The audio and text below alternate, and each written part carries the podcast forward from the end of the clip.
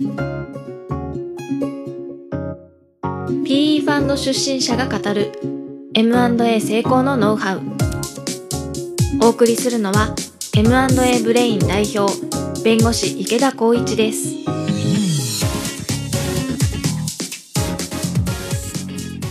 えそれで第3部は何をするか。まあ、今、ファンタジー営業部という映画ご存知ですか？あの、前田建設の営業が、ちょっとですね、フィクションの世界と通信できる装置を開発し、えーマジンガー Z の、えー格納庫、地下格納庫、汚水処理場の下に格納庫っていうのがあるんですけども、まあ、それを開発すると。で、それをコストを見積もって、受注すると。で、それをコストを見積もって提出して提案するっていう映画がありまして、それになぞらえて、ファンタジーバイアウト投資部というのをちょっと表題にしてます。で、ここではまあ、ポスクロと、ポストクロージングとモニタリングとバライアップっていうところを、まあ、リアリティ持って考えていければと思ってます。で、えーここでは私が実際に関わったスポーツ用品の製造工場の説例を取り上げたいと思います。もうバリエーションの話とかも気にせず、まあ、楽に聞いていただければと思います。で、まあ、この説例で、まあ、ここ、情報全部一旦載せてます。えっ、と、秘密保持に反しない範囲で。えーポストクロージングで、まあ、社長と社長の奥様の仕事、既存のオペレーションの引き継ぎをどうするか、資産関係、生産設備、事業用不動産、非事業資産の切り分け、えー切り分けというか、まあ、把握。で、労使関係、契約関係。えー銀行口座開設借り入れ。でモニタリングで、えーじゃあ投資採算するモニタリングどうする？月次管理がないかどうするか。連結決算どうするか。社内のレポーティング体制はあるかどうなっているか。警戒に対応どうするか。まあこれ、まあこれから入るという前提で気になること。で、バリアップ、ユージット戦略。受注環境は両方で取りこぼしが多くて生産改善課題があるとのことだがどうするか。保有期間中、イビタをアップする。無借金にして企業価値を1.5倍、株式価値を2倍にしたい。まあこれ当時そんなこと自分は考えてなかったですけど、まあ、はい。で、ユージットは考えてないが、同業の会社でのトレードセールの機会もありそうと。まあ、業界再編ですね。で、えーこの辺は、ちょっと回答をあえて載せてないです。もう回答がないので、まあ、乗り込む1日目に何するか、儲かってるかどうかわからないがどうするか、えー投資として見たときに十分な利回りを出しているかわからないがどうするか、社長になったが、本社から安ぎ早の質問や報告にどどう報告していいかわからない。5番、納期遅れの問題が頻発、営業活動してようにも生産キャパが余ってない。忙しいのに何か儲かってない。サービス残業は常態化していて、えー経営後の、承継後の新経営陣にこれまでの不満がぶつけられた。えー本社に期待を持たれるともっと発展させたいと手当たりしない活動して、なんだかんだもう1年経っちゃった。まあ、こんなところが、まあ、えー頭の中整理できると非常にいいのかなっていう感じですね。ただ答えがないので、まあもう手作り感でいろいろ考えていきましょうという感じです。で、卓球ラバーの製造工程っていうのはこんなような感じです。これドイツのアンドロっていうところですけども、まあ開発頑張ってますと。機器による測定とテスターによる測定があります。で、まあお酒とかもそうだし、まあ何でもそうですよね。この辺の品質、あるいは開発、で、その何のデータに着目して、どういうフィードバックを製造に返していくか、まあ、こういうのが入ってきます。で、これは、検査とかもここで言ってんですかね。で、これは原料をどういうふうに、何を何パーセント混ぜるかの話とかもここで関連してます。で、あるいは天然ゴムがいいのか、SBR とかの合成ゴムがいいのか、NR、SBR、SR とか、まあその辺の配合割合。あとは添加剤。あとは製造工程で何度で何分間やるか、何度で何分間焼くか。この辺ですよね。でこの辺は職人の手技もすごく必要です。ベーキングパウダーのようなこうものを加え、加工、加硫します。で、あの、発泡剤が入ってます。で、えーパンみたいに膨らみます、みたいな。で、もう一個はソリッドの層もあります。これはスポンジ層です。まあ、こんな感じですよね。で、厚さ1.9ミリですとか。で、0. 何ミリ以下の誤差に抑えなきゃいけないです。しかもそれシート全面にわたってです。これスライス後があるんで、スライスの技術もあります。これ引っ張りで、えー、どこで切れるか。まあ、その、例えば、公認卓球ラバーとして通用するための企画に当てはまるかどうかと、まあ、選手が、えー、最大にパフォーマンスを発揮できるかっていうパフォーマンスに関わる部分と、両方がこういうところに関わってきます。これ色、色も企画通りじゃないといけません。まあ、こういうことが、まあ、経営的には課題になってくる一つ。これちょっともういいですね。で、もう一つあります。で、もうちょっとこう、泥臭い製造現場を見るとすると、これ卓球のラケットの方ですね。まあ、今回ちょっとラバーを取り上げますが、これ多分数分なんで、まあこれスライスした後のスポンジですね。まあやっぱ焼くとこ、練る、練り、練り込むとこで焼くとこってものすごいノウハウなんで見せれないんですね。で、これ焼いた後のスポンジを2ミリとかの厚さに、これ0.5ミリ単位とかで企画されてるんで、で、スポンジを裁断します。これも例えば同荷重がすごいから、どこに置くかも生産上課題になります。基礎がしっかりしてどこに置かないとおかしいです。で、これ接着剤貼ります。で、その2層になってるんで、その上に乗せます。ここに空気が入ったりしたらもうダメです。で、これは、多分この頃は、シンナーがむちゃくちゃ臭いです、ここ。トルエンシンナーの溶剤ですね。で、圧力かけます。まあ、この圧力かけてるのはシンナー、溶剤だからできることです。エマルジョンだとできないです。で、加工機から取り出して仕分けします。ここで品品質検査もします。傷とかがもうこれ今見てます。すごい速さです。で、正式なサイズに打ち抜きます。これもちょっとずれたらもうダメですね。正確に四角形になってないといけないし、斜めになっててもダメです。これだけ洗練されてきます。これも素手で触ったらもうだいぶやばいです。で、表面の汚れ傷をチェックします。もう人力の手作業のもう集積ですね。もうこんな感じで、えー、いろんな種類があります。もう100種類じゃ効かないです。で、包装工程もあります。ここはまだしも機械化されている工場です。まあこうやって紙で挟ん、保護シートを乗せて紙で挟んでラップします。これ手で入れてる会社もあります。で、箱詰めします。こんな機械化されたのは、世界でここともう一個ぐらいですね。出荷されます。で、これはもう受注生産になってます。ほとんど。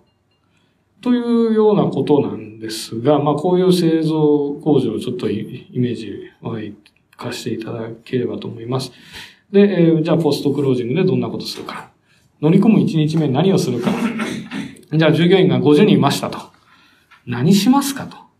これは本当に悩ましい問題で、えー、M&A の場合は、多くの場合、M&A をしたことを、事後報告を従業員にしますね。オーナーさんは。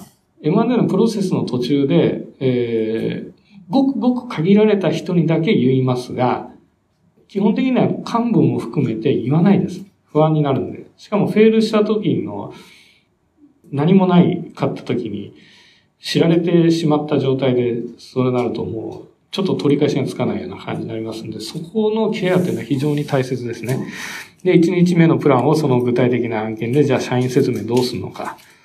どういう全体の話と、全体にする話と個別にする話。で、誰をどんな順番で呼ぶのか。で、まあ、どういうメンツで行くのか。買った側が。この辺は本当に大変です。まあ、こういう1日目のプランを考えてみましょうというのが一つ。で、えー、入ってみた、儲かってるかどうかわからない。というのは、えー、例えば月次決算がされてない場合が多々、あの、あり得ると思います。小さい案件だと。で、税理士に領収、バイアウトファンドの案件でもあります。で、税理士に領収書と請求書と通知を移しを送るだけの給料オペレーションだったと。まあ、ほぼ分かってたことなんですが、本当に蓋開けてみるまでこの会社が儲かってるかどうかがわからないっていう会社があります。本社の報告はどうするか。まあ、その時はもう月次決算を自分らでするしかないんですね。で、まあ、そうすると経理マンがいない。そもそもこんな会社にいないことが分かってる。だから育成しなきゃいけない。あるいは連れてこなきゃいけない。で、モニタリングの課題。投資として見たときに十分な利回りを出しているかどうかが分からない。で、まあさっき言ったようなバリエーションの考え方をしっかりと踏まえてやっていく必要があるし、まあ当初の予定と、あと買収後に完全情報状態になった後の予定っていうのをもう一回立て直すべきなんですね。で、まあ途中で触れたバリュエーションの公式とバリューアップの分解ということになりますが、あの振り返りますが、株式価値というのは EBITDA× マルチプル引くネットデットです。で、じゃあ、バリューアップをするとすると何をすればいいかというと、3つしかなくて、EBITDA を上げるか、マルチプルを上げるか、ネットデットを下げる。この3つをやる。で、マルチプルはそうそう変わらない。要は、業態転換しないとマルチプルは変わらないので、EBITDA を上げるか、ネットデットを下げるかになってくる。で、EBITDA を上げるには、売上を上げる、コストを下げる。で、コストも原価を下げるのか、販管費を下げるのか。で、じゃあ、売上を上げるにも、プライスを上げればいいのか、数量を上げればいいのか。もうそれがツリーのようにもうロジックツリーで分析できますね。で、どこに力を入れていくかっていうのが決まってくるということになります。えー、ネットデッドを下げるの方は、現預金を増やすか、有利収載を減らす。えー、現預金の増やし方っていうのは、営業キャッシュフローを増やす。投資キャッシュフローを増やす。財務キャッシュフローを増やす。ただ、これ借り入れしちゃダメなんで、まあ、いろいろありますが、まあ、ネットデッドを下げる。で、まあ、非事業資産の売却とかネットデッド下げる方向に働きます。第三者割当投資とかも面白いかもしれないですね。シナジーのアリさんパートナーに。ちょっと割高で。えー、社長になったから本社からのやつぎ部屋の質問や報告部に対してどう報告していいかわからない。財務からも報告要求来ます。営業からも報告要求来ます。経営陣からも来ます。経営陣も社長からの話も来ますし、えー、社長室からの話も来ます。管理本部からも来ます。役員会前にこういう情報をやっぱりもっと欲しいとか今来ます。これがもう、こんなことばっかりやってたら経営にならない。これどうするか。まあ一つの回答としては、報告の型を作る。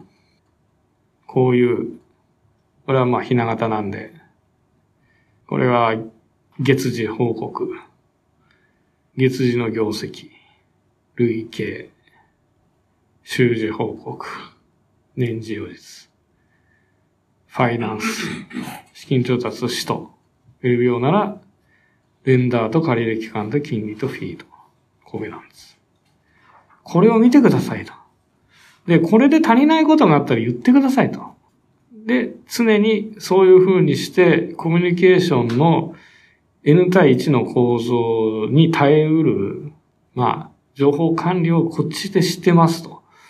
いうのを見せて信頼を獲得していくということは非常に大切ですし、これも最初に申し上げた、えー、体制整備の話ですね。こういう形で見ていきますよと。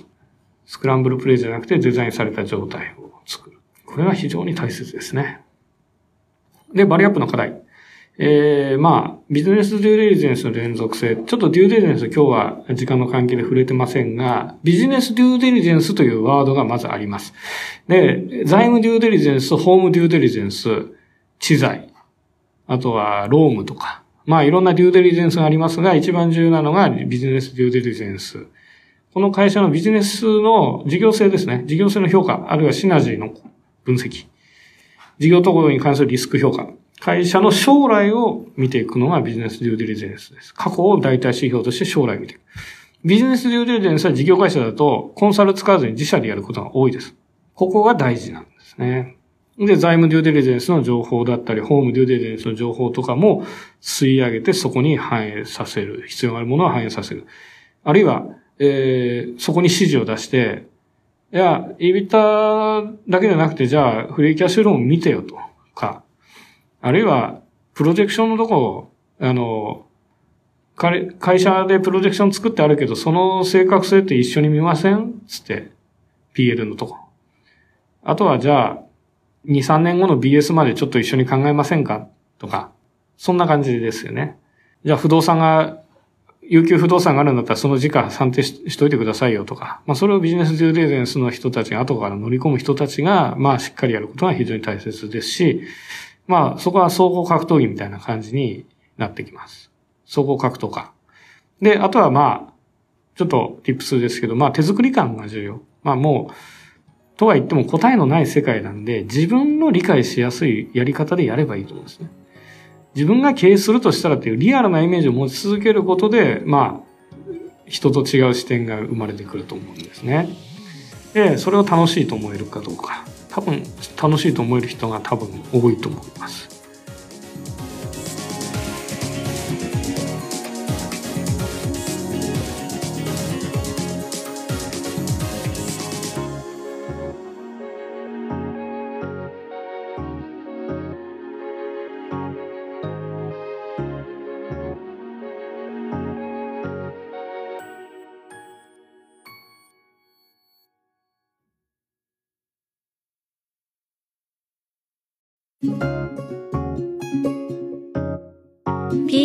PE ファンド出身者が語る M&A 成功のノウハウ。お送りするのは M&A ブレイン代表弁護士池田光一です。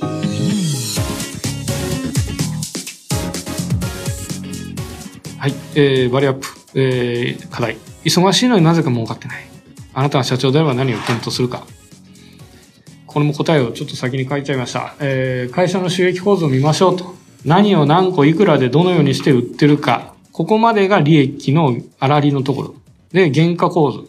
ちょっとまあ、限界利益という言葉をちょっと避けます。わかりづらいので。あとは原価構造です。で、ここが分かってることが非常に大切です。で、何の問題なのか。何個ももうこれ以上作れないっていう問題なのか、一個一個安いって話なのか、全体の販管費が高いって話なのか、まあそこを、財務の情報の欠点は、単位個数、単位、単位、単位の売り上げ単位のプライスだったりコストがわかんないことなんですね。ですんで、例えば、卓球、さっきの卓球ラバーであれば何枚、何を何枚。で、それぞれがいくらで。っていう話をするのはやっぱりしっかりと、あの、把握できるようにしなきゃいけない。でもそれがわからない。トータルの売り上げは請求書の合計でわかりますと。領収書請求書の合計でわかります。ただし、それが何を何個売ったかっていうのがわからないと、打ち手が打てないんですね。漠然としちゃうんですね。ここがすごく大事なんですね。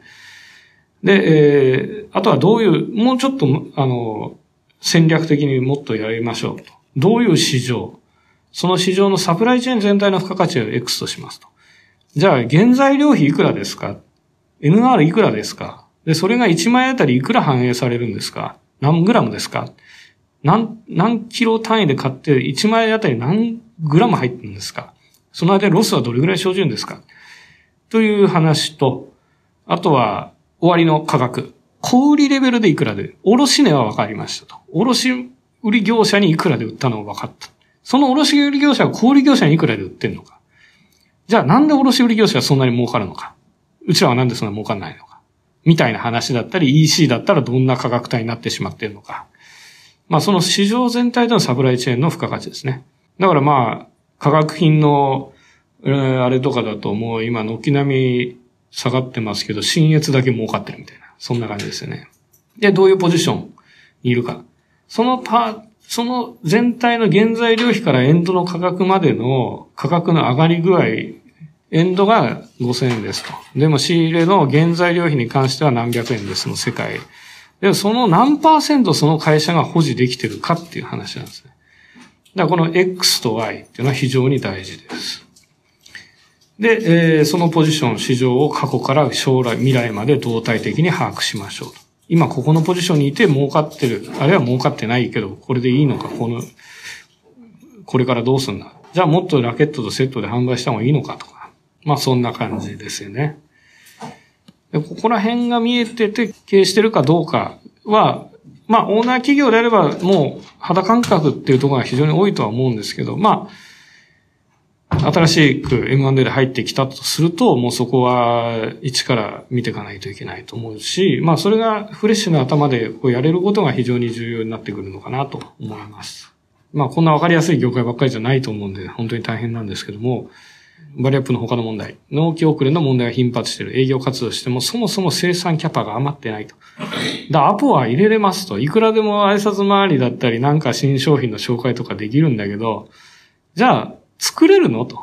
もう何ヶ月待ちでしょみたいな。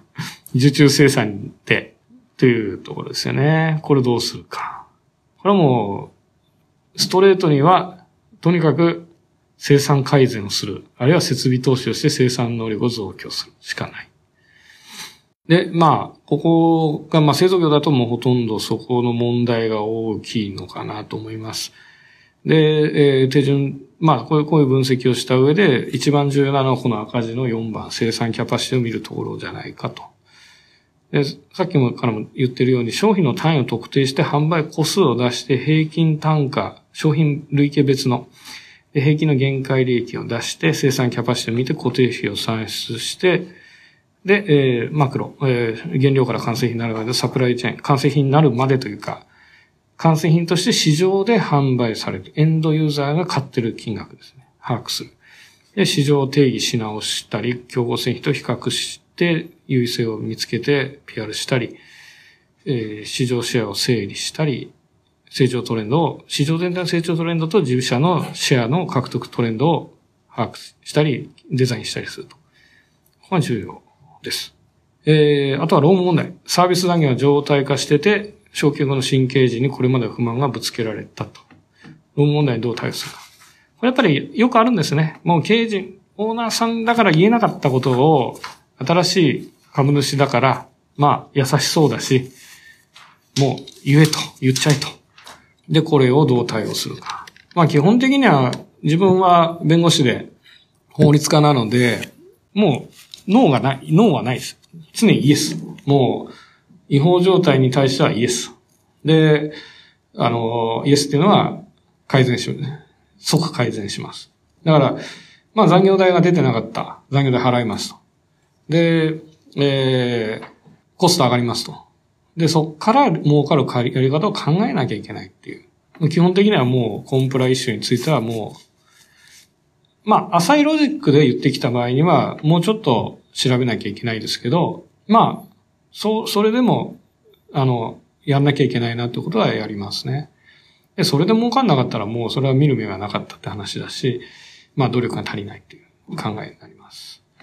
で、もう一つちょっとここで触れなかったの、あの、今回盛り込まなかったんですけど、難しいのが、えー、仕入れ先ですね。価格上げたいっていうのはすごい言われましたね。で、とにかく前のオーナーさんの時に、すごく僕ら我慢して、えー、この値段でやってたんだよ、と。で、今もうそんな値段じゃやってないよ、どこにも、どこに対しても。でも新しい刑事になったら、まあもう、やっぱ上げてよとほとんどのサプライヤー言ってきたんじゃないですかね。で、えー、それは、理由がわからない。理由がわからないと上げれないっていう感じですし、ただ、ものすごい一点物の、あれとかいっぱいあるんですね。あとはオペレーションがもう、そこに組み込まれてて、他だとこんな小分けで販売してくんないとか、他のサプライヤーがいない、これからテストするにも、製品の品質が変わっちゃうとか、本当にそこの価格交渉はシビアですね。で、まあ、その前のオーナーさんが苦しい時に、こんなに俺たちは貢献してあげたんだよ、みたいな話をみんな、本当に同じ判断をしたようにしてきますね。えー、まあ、本社の期待に応えようともっと発展させたいと、手対しない活動して1年経ったと。この時が一番大事。この時に次の計画を立てるのが一番大事なんですね。えー、まあ、あの、普通だったら1年、2年ぐらいで変わる可能性もあるのかなっていう感じなんですけども、ここの時に何を残せるかというのは非常に大切だと思ってます。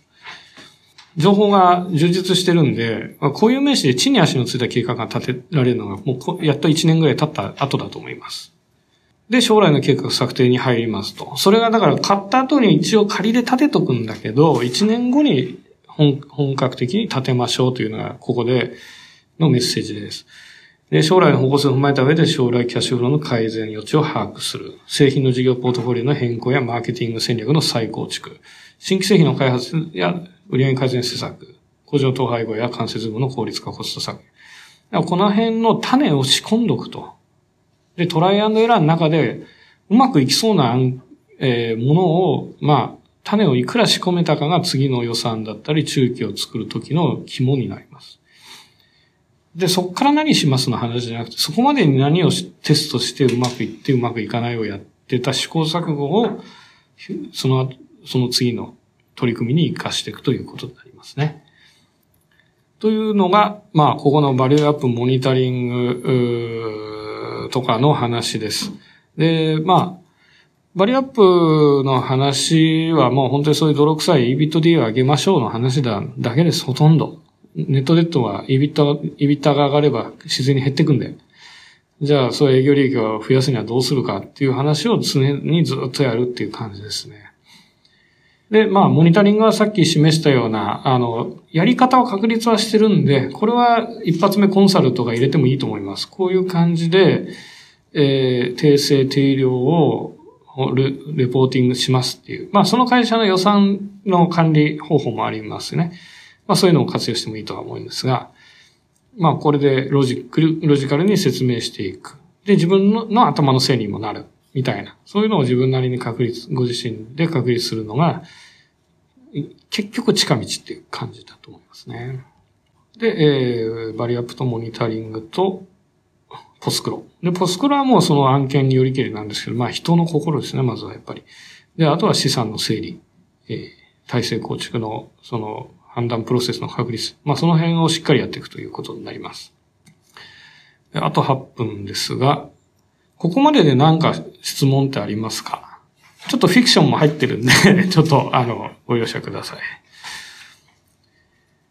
まあ実際にバイオトファンドは最近は、インベストメントチームとバリュークリエーションチームっていうのに分かれてきてます。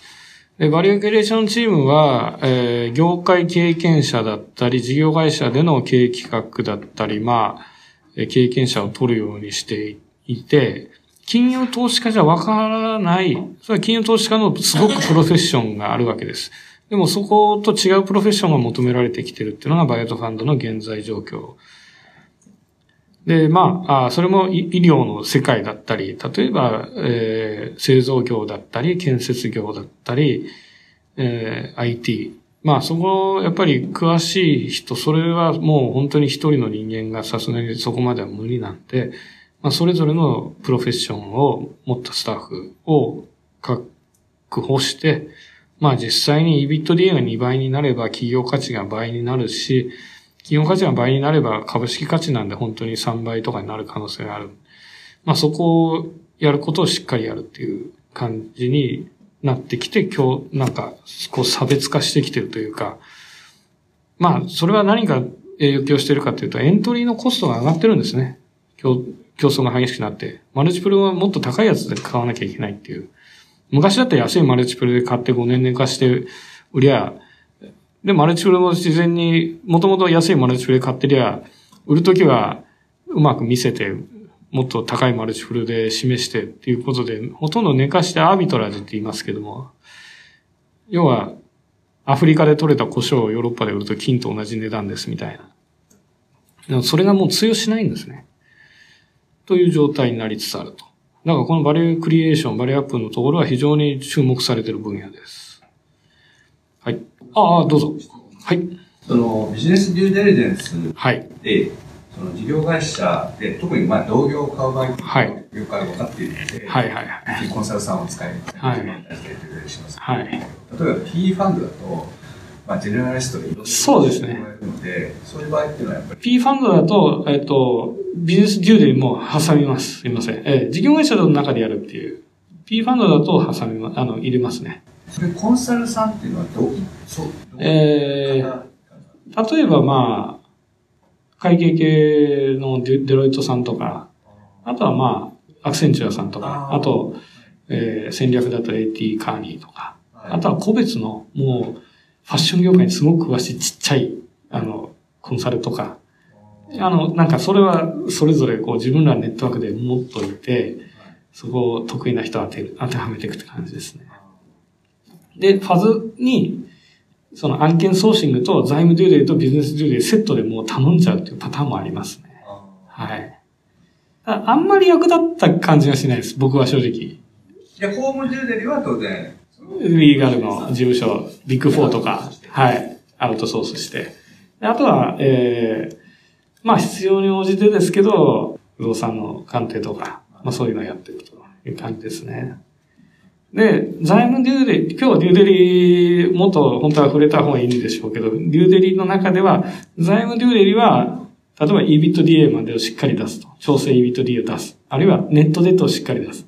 まあこれでバリエーションはできるわけで、まあそこをしっかりやってもらって、で、ビジネスデューデリの方でマクロのトレンドまで踏まえた収益性、あの、今後のプロジェクションを考えていく。で、それの中で、バリエーションはまあ、まあ、倍率ほど終わったとしても、この IRR と MOIC の算出に関しては、事業デューデリ、ビジネスデューデリの中で、フリーキャッシュフローを出したり、えー、エグジットの時の状態を考えたりしなきゃいけないので、まあ、そこで MOIC と IRR をハードルレートを超えてるかっていうのを考えるという分業が一つあり得ますね。はい、あと、それからその実際に P ファンドが買収して、はい、まあ、コントロールする場合に、はい、買った会社の社長さんには、ファンドの人が自ら行くのか、はい、どっか外部からそういう経営のプロを探してきて、えー、パターンとしては、まあ、まず内部昇格を考えます。とにかく。次の経営者誰になる、誰が一番いいと思いますかっていうのは、やっぱり聞いて、あの、オーナーさんに。で、まあ、ナンバー2みたいな人はいるんですよね。それがまず基本線です。社内の内政外交をやっぱり一番よく成し得るのは社内の人なんで、そこ、歴史を分かってる。人間関係ができてる。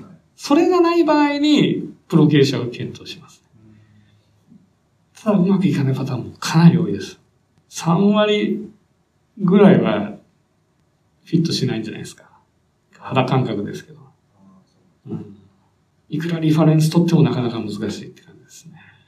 で、そういう人がいない時とか、あるいはちょっと、あの、もっと突っ込んでやっていく時は、社内の人間がもうそこの刑事に入っていく。あファンドの人間がそこの刑事に入っていくというパターンもあって、で、そこがもうそこにすごくフィットしちゃうともうそこに残ると。エグジットもそこに残りますみたいなパターンもありますね。はい。キャリアパスですよね、一つの。はい。じゃあ、残りの質問とかまた、あの、この後おりますんで、ちょっと、あの、個別に聞いていただければと思います。はい。で、大学のまとめはまた読んでおいていただければと思います。はい。以上になります。ありがとうございました。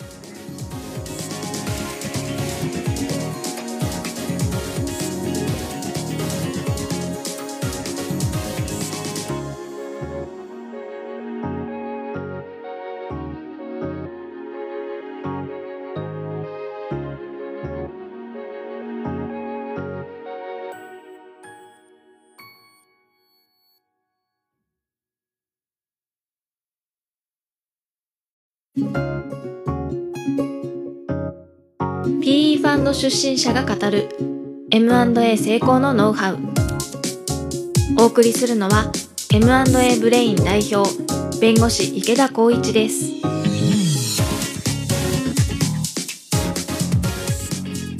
じゃあそろそろ。はい。よろしくねはい。じゃあよろしくお願いします、えー、M&A セミナーの第6回ということでえー、ちょっと最初に、あの、ファンドのマクロっていうところなんですが、ちょっとちっちゃくてすいません。左側がプライベートエクイティで、えー、その間にちょっとプライベートデッドっていう謎なゾーンがあるんですけども、あとこのグロースっていうのはちょっとわかりませんが、で、その他とあるというのがこの左側の分類です。で、右側はリアルアセットの中にはリアルアセットとnatural resources とインフラというふうに分かれてます。まあこれアメリカ人がやった整理だと思います。で、えー、このグレーの濃い領域が North America ですね。で、えー、一段階薄いものがヨーロッパ。で、えー、もっと薄いのがアジアと。で、その残りが rest of the world という感じになってます。で、実はバイアウト投資、とりわけ North America においては非常にあの、まあ、プライベートなので、死母の世界というか、まあ、そこの世界では非常に大きな割合を占めています。まあ、日本にもバイアウトファンドっていうのがあって、私の前職もそこの一部ですが、えー、これはアジアのここのあたり。で、これは、えー、 billion ドル。だから、 North America のバイアウトの死亡ファンドですね。まあ、機関投資家向けというか、の AUM で言うと、560億ドル。まあ、非常に大きなマーケットになっております。まあ、そんな感じですね。今コロナが流行ってます。で、ちょっと飲食だったりホテルとか観光が非常に打撃を受けてますが、バイオトファンドも例外ではなくて、えー、まあ、基本的には、あの、実需を支える製造業とかはまあ大丈夫だとは思うんですけど、ファンドってこう10年間あって、最初の5年間が投資期間で、最後の5年間が利食いですね。え売り、売ってキャッシュ化する期間。10年間の間の半分と半分で分かれてます。で、今、蘇生したファンドは、今からお金集めて今から投資するんだったら、まあ株価下がってすごく楽でしょうと。でも、これからエグジットしなきゃいけない案件、とりわけ飲食とかホテルとか、非常に苦しい時期が続くし、まあ、多分、いくつかのファンドは、投資期間の延期ですね、延長ですね。まあ、10年のファンド期間をちょっと15年に伸ばしてくれと。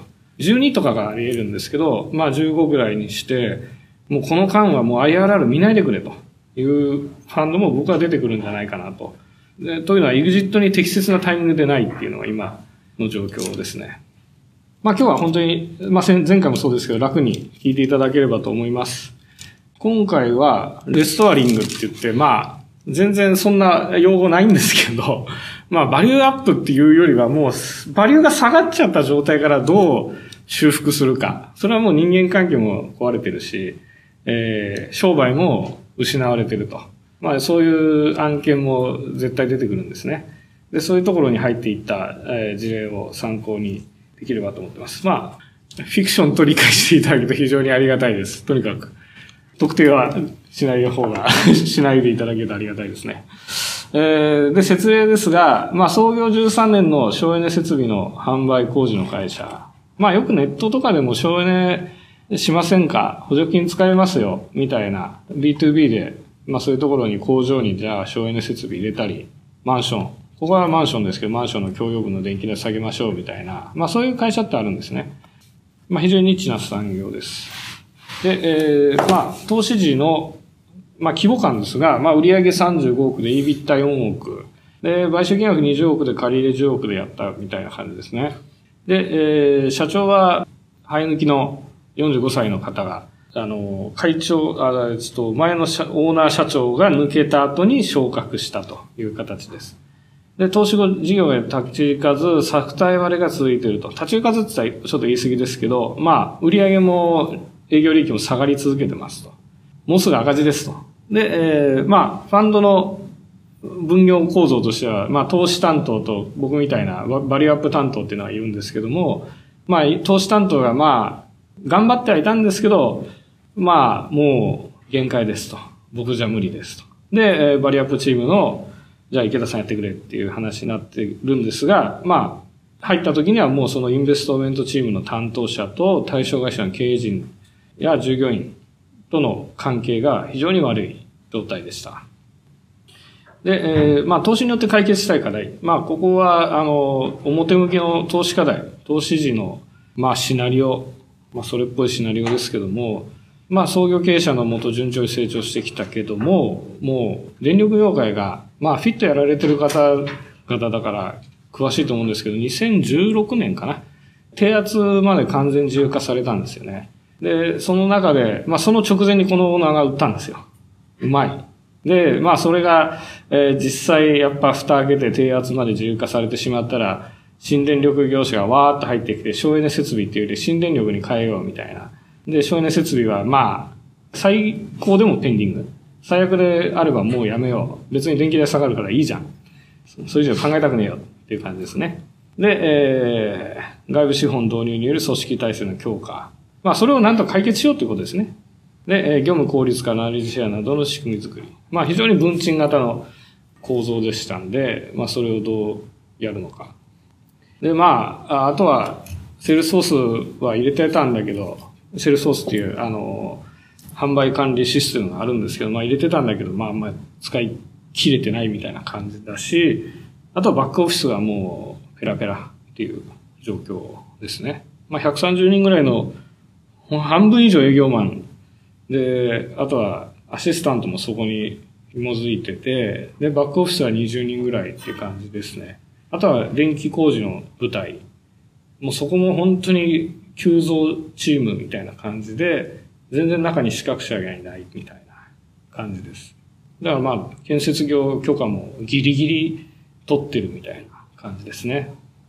まあその辺があるんで、まあ、見栄えほどすごいいい会社じゃないみたいな。まあそれはファンドはよくわかんなくて買ってるっていう。まあイビッタ4億出てますけど、それが続くかどうかは本当に保証されてないような状況ですね。で、事業紹介ですが、えー、まあ、キュービクルは馴染みありますかね？高圧の主変電設備です。で、これの保安点検という法定点検ですね。これを2000箇所ぐらいやってます。4000箇所か。で、えー、低圧は電子ブレーカーって言って、電気の契約っていうのは、低圧は、まあ今はちょっと実量性、スマートメーターが増えてきたんであれですけど、付加設備契約と実量性っていう、もうデマンドですね。デマンドと、あと、えー、主回兵器っていうブレーカー契約って3パターンありまして、で、主回兵器契約っていうのは1キロワットあたりって言われて、定格の、その、ブレーカーの容量の1あたり1000、あ、1、えー、1000円とかが、まあ、あの、あるんですね。それが基本料になりますと。で、えー、重量は、あの、別途、1キロワットアワーあたりいくらみたいな、ありますけど、まあそういう契約に切り替えることで電気代が年間5万下がります。そんな感じですね。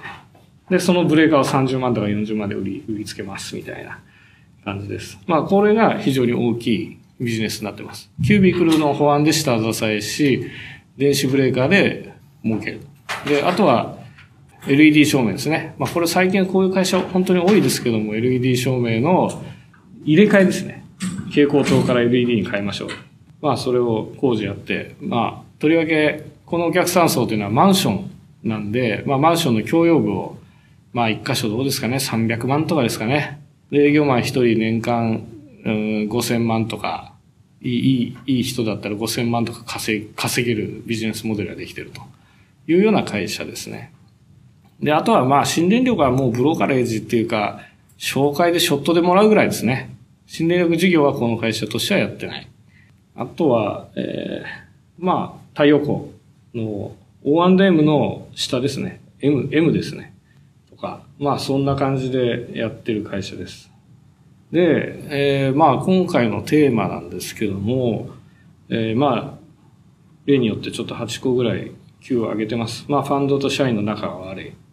まあ投資家と事業サイドっていうのは構造的にやっぱ仲悪くなっちゃうんですね。これをこう見とくっていうことですね。えー、で、えー、電子ブレーカー LED っていう商材の会社ですが、まあ2016の境に数年業績が下がってる。まあこれ入る前、入る前にこういうテーマがあるっていうかですね、まず何を調べるか。えー、3番。まあこれ前回と似たような質問ですけど、まあファンドからの矢継ぎ早の質問や報告要件に対してどう報告していいかわからない。まあファンドなりのビヘイビアってのあるので、ちょっと特殊です。4番、えー、営業がうまくいってないとされてると。ファンドのインベストメントチームはバリアップチームに何を期待するか。まあ、これがお手上げ要因になったわけで、まあ、そこを見ていきます。えー、営業活動の生産性が下がってるどうするか。まあ、営業はもう基本的にはもう残業しまくりですよね。で、えー、休日も仕事しまくり。でも、儲かんなくなってきてると。えー、6番、コベナンツヒット。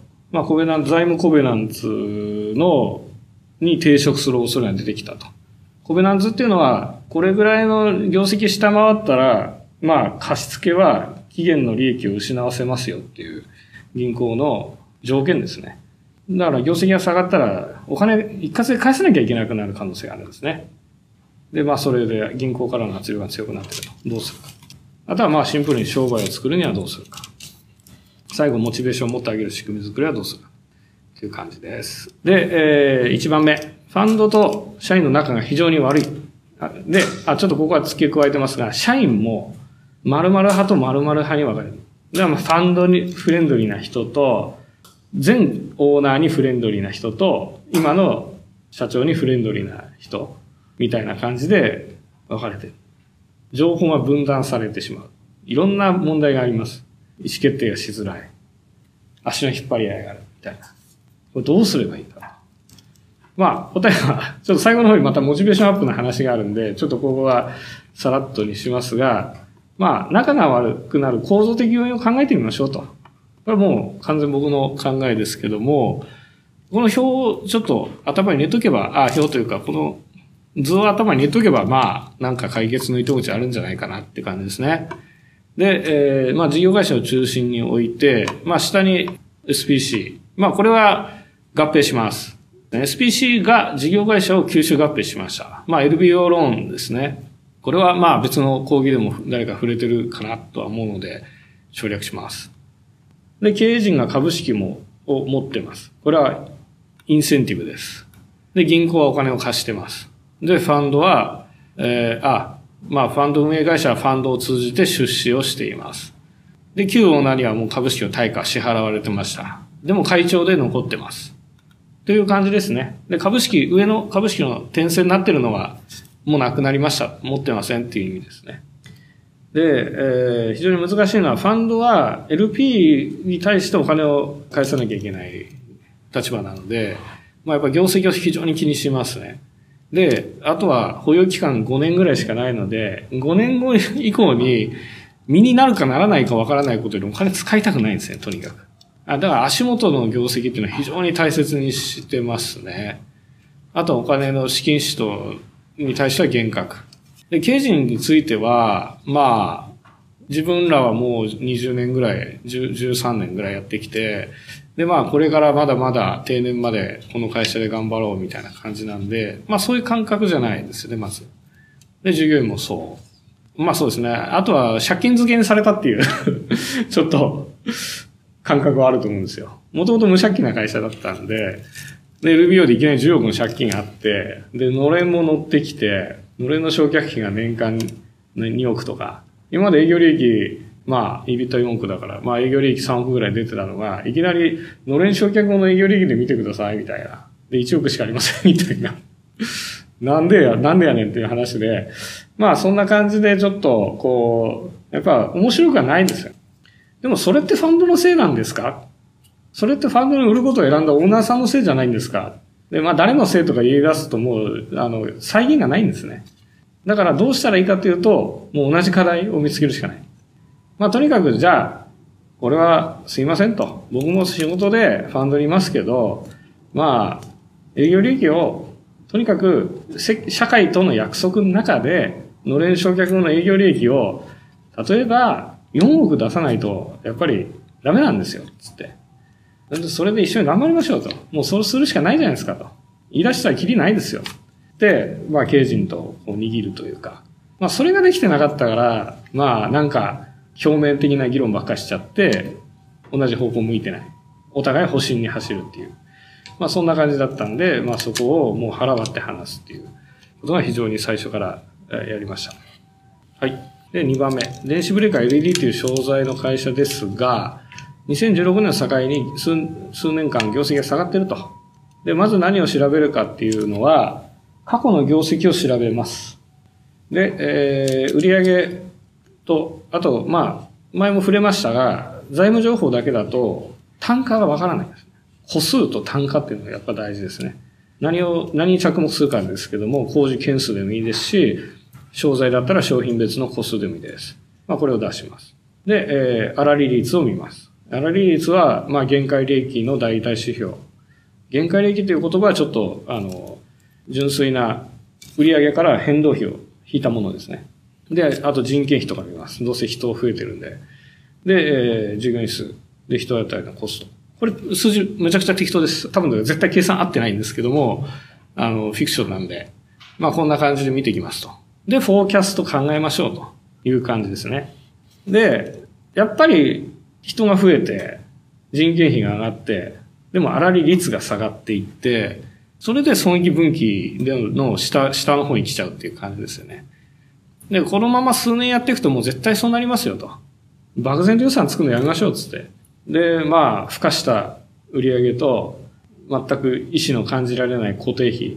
まあ、それ、そういうのやってたら、もうすぐ赤字になりますよっていうのをもう見せるっていう感じですよね。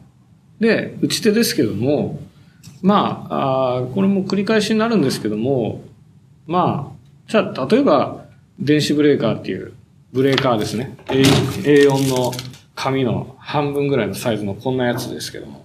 1個30万、昔は40万で売れてたけど、今は30万とか25万とかになってきてますと。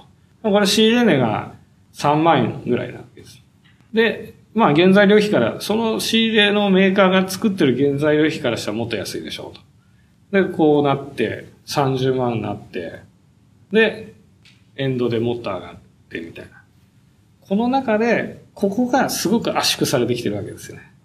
で、それはなぜ、なぜかって話なんですよ。で、自社が、こっちがコストが上がってる可能性もあるし、競合が出てきて、こっちが価格競争になってる可能性もあるし、単純にお客さんの方にもう普及しちゃって、もうニーズが減ってきてるから、今まで月1万円ぐらい電気代下がりゃ、ペイするようなところをもっと5000円ぐらいしか下がらないところまで行かなきゃいけないから、省エネのメリットを出すためにもっとじゃあ安く販売するみたいな感じだったり、まあそんな感じでいろんな付加価値の減少要因っていうのを探っていくわけですね。で、えー、まあそのが、まあ6、7、8、9あたりですかね。で、まあ、あじゃあこの商材も伸びないやんとなれば、伸びる商材を見つけるしかないっていう感じです。まあ LED で伸ばしましょうとか。あとはもう電子ブレーカーも LED もステイで、横ばいで、で、あとは他の商材見つけてやりましょうと。で、まあ、もう本当今日まとめなんで、あれですけど、会社の収益構造っていうことで言うと、まあ繰り返しになりますが、何を何個いくらでどのようにして売ってるか。まあここまでが売上ですね。で、あとは原価構造。ここにかかってる変動費と固定費。あるいは販管費もちょっと原価と言ってもいいでしょう。まあそれで営業利益が出てくると。で、営業利益をじゃあ3億にするためにどうするかって話です。で、まあ、これはバリエーションの時に触れたんですかね。まあ、市場から得る利益の本質っていう、まあ、アメリカのペイパル創業者の人ですが、まあ、X と Y は独立変数ですと。まあ、マイクロソフトがあんだけ儲かってるのは、彼の業、功績もあるけど、まあ、市場構造にもよるんだよと。じゃあ、ライト兄弟って飛行機でボーイングとか関係してないですよね。全然儲かってないですよね。まあそんな感じで、じゃあ相対性理論を生み出したアインシュタインがなんか儲けたかったら儲けてないわけですよね。まあそういうことで、まあ市場の富に対して何パーセントそこから得られるかっていうのは、これはもう合理性はないんですね。自然に合理的に報酬が得られるわけじゃないんですね。まあこれがあるから、まあやっぱ戦いですよね。Y% 0%だって全然あり得るんで、まあどんどん自社の利益を確保していく。で、従業員を食べさせていく。あるいは、えー、金融の中で適正なリターンを出していくというのはもう戦争ですね。というメッセージ。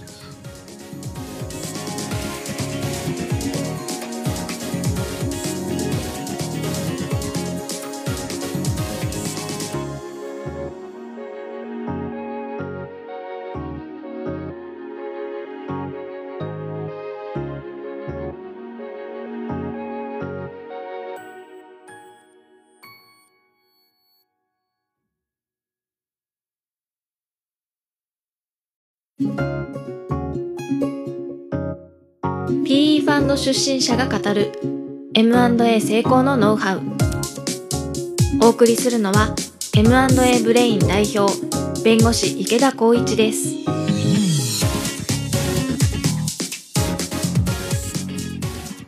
でファンドからの矢継ぎ早の質問や報告要求に対してどう対応していいかわからないこれは前回ちょっと事業会社の文脈でちょっと話したんですけど今回はファンドですね。ファンドは何を知りたい人種かっていう話です。で、さっき言ったように、まあ、まあ、5年間とかの投資期間の中で IRR2、30%で MYC2、3倍とかでエグジットしなきゃいけないので、まあ、ちょっと IRR と MYC はまあシンプルに言うと、利回りと、あと、利ザヤですね。まあそこをちゃんと出さなきゃいけないので、まあ焦ってますよね。投資時からすぐ。もう、投資、投資した瞬間からもう焦ってます。で、事業会社はそんなことはないんですが、何を聞かれるかというと、足元と見通しを聞かせてくれと。で、月次の見通し、見と月次の速報値が、やっぱり、5営業日内ぐらいに出てこないともうダメですね。でも、経営会議が月末で、要は、月次業績なんて、もう月末にやっとわかるみたいな。そういう会社もいっぱいありますし、この会社もそうです。まあ、やっぱそういうところなんで、レポーティングのスピードですよね。すごく大事になります。で、これ、ちょっと図解説明しておくと、ここがファンドですね。まあ、投資事業有限責任組合って今回書きましたけど、まあ、ケイマン諸島とか、タックスヘイブンに置いてることも多いです。で、あと LP。これは GPIF とかそういう人たちです。要は、機関投資家ですね。あとは GP。これがファンドの運営会社です。で、投資先がまあ4社とか。まあ、10社ぐらいありますかね。300億のファンドで。で、あと銀行が LBO っていう感じですね。はい。えー、まあ営業がうまくいってないと。この会社は営業会社ですと。営業がうまくいってないですと。えー、で、ファンドのインベストメントチームはバリアップチームに何を期待するかっていう話なんですけども、まあ、このバイアットファンドの業界を引っ張ってくれてる、まあ、佐山さん、佐山信夫さんっていう人は、まあ、バイアウトファンド、あと山本レジロさんっていう人がいるんですけども、まあ、バイアウトファンドは、金融と産業の複合業務であると。要は、金融の人たちは事業がわからないっていうのがもう定説だったんですけど、まあそうじゃなくて、まあ買ったい買ったい、もうすごく安い金利の銀行みたいな人たちはすごくありがたいわけです。そこと町工場の経営者みたいな、こういう構造からもうちょっとこう、ハイブリッドになっていくわけですよね。だからまあそういう金融と産業の複合業務っていうところで、お金の出し手ですよね。リテラシーが比較的高い、えー、お金の出し手がいて、まあストラテジックに出して、で、リターンをコミットして出して、で要は会社と一緒に動いて、で、GPIF みたいな投資家に普通の債券の利回りとかより全然高いリターンを返すと。まあそういうことをやってますという感じです。で、その中で、インベストメントチームっていうのは、そうですね。まあ典型的には、まあ銀行出身者とかが多いですね。まあ、その人たちでもすごくそういうことに対するリテラシー高い、事業に対するリテラシー高いんですけど、やっぱそれでも限界があると。で、そういう中で、まあ、戦略コンサル出身者だったり、まあ、商社だったり、ヘルスケアとかですね、いろんな各分野、とりわけ商売の側ですね。まあ、商人みたいな。そこら辺の、まあ、タレントっつったらちょっとね、あれですけど、まあ、そういうところが、まあ、肌感覚で分かってる人を入れ、入れてるわけですね。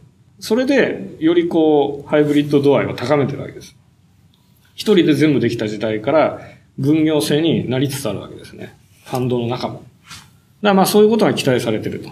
だちゃんと投資のこと分かっといてねと。池田さん商社マン出身だけど、分かってんのみたいな。まあそんな感じですよね。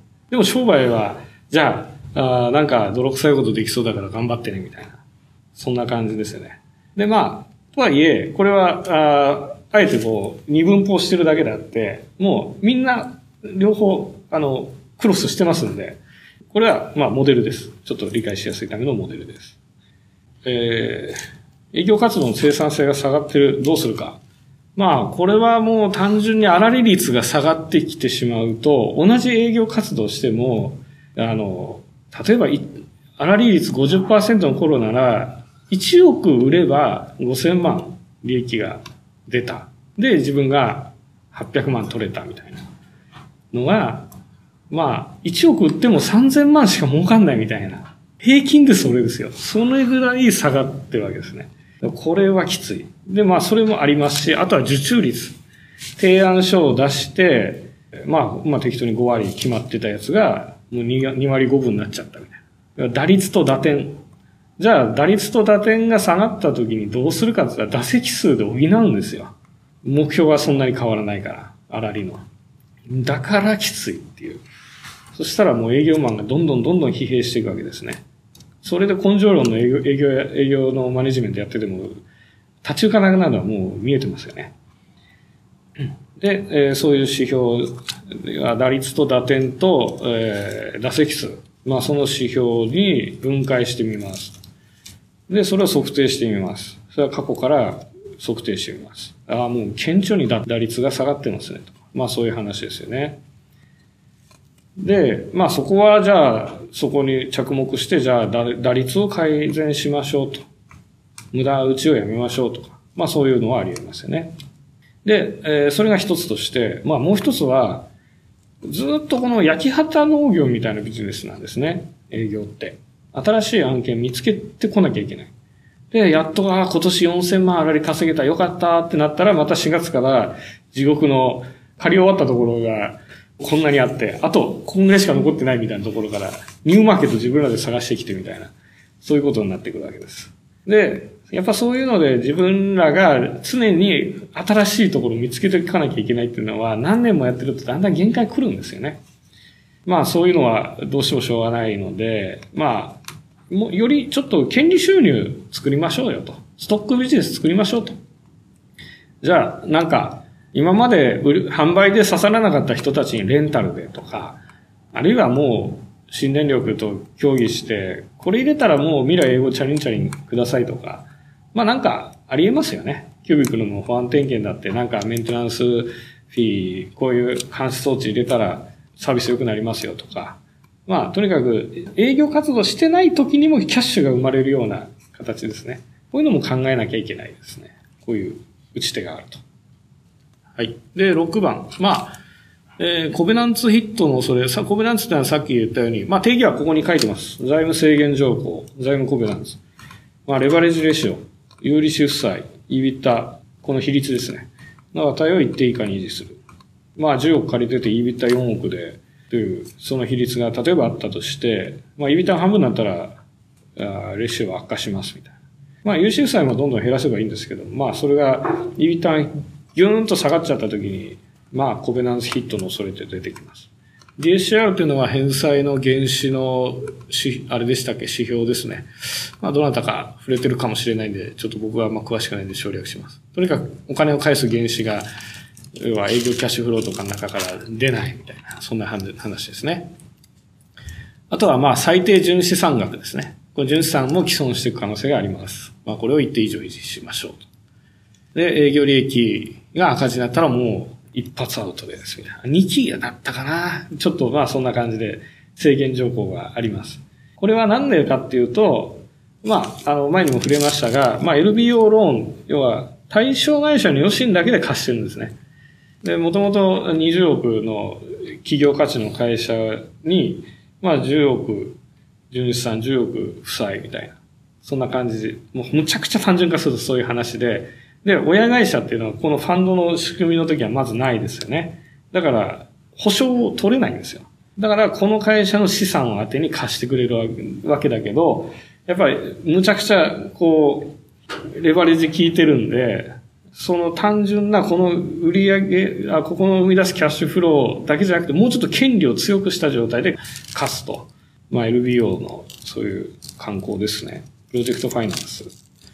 まあ、再値とかもこんな感じなんですかね。ちょっとわからないですけど。で、まあ、じゃあ、コメランスヒットする可能性が具体的に出ちゃいましたと。僕はもうこれは経験しちゃったんですけども、えー、とにかく営業利益赤字になりそうだったんですよ。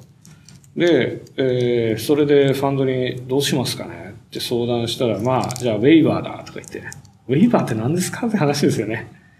まあ、放棄っていう意味ですかね。で、えー、定義を、こういう文脈でのウェイバーの定義を調べると、まあ、債権者による自発的権利放棄と、財務制限条項の救済措置として利用されると。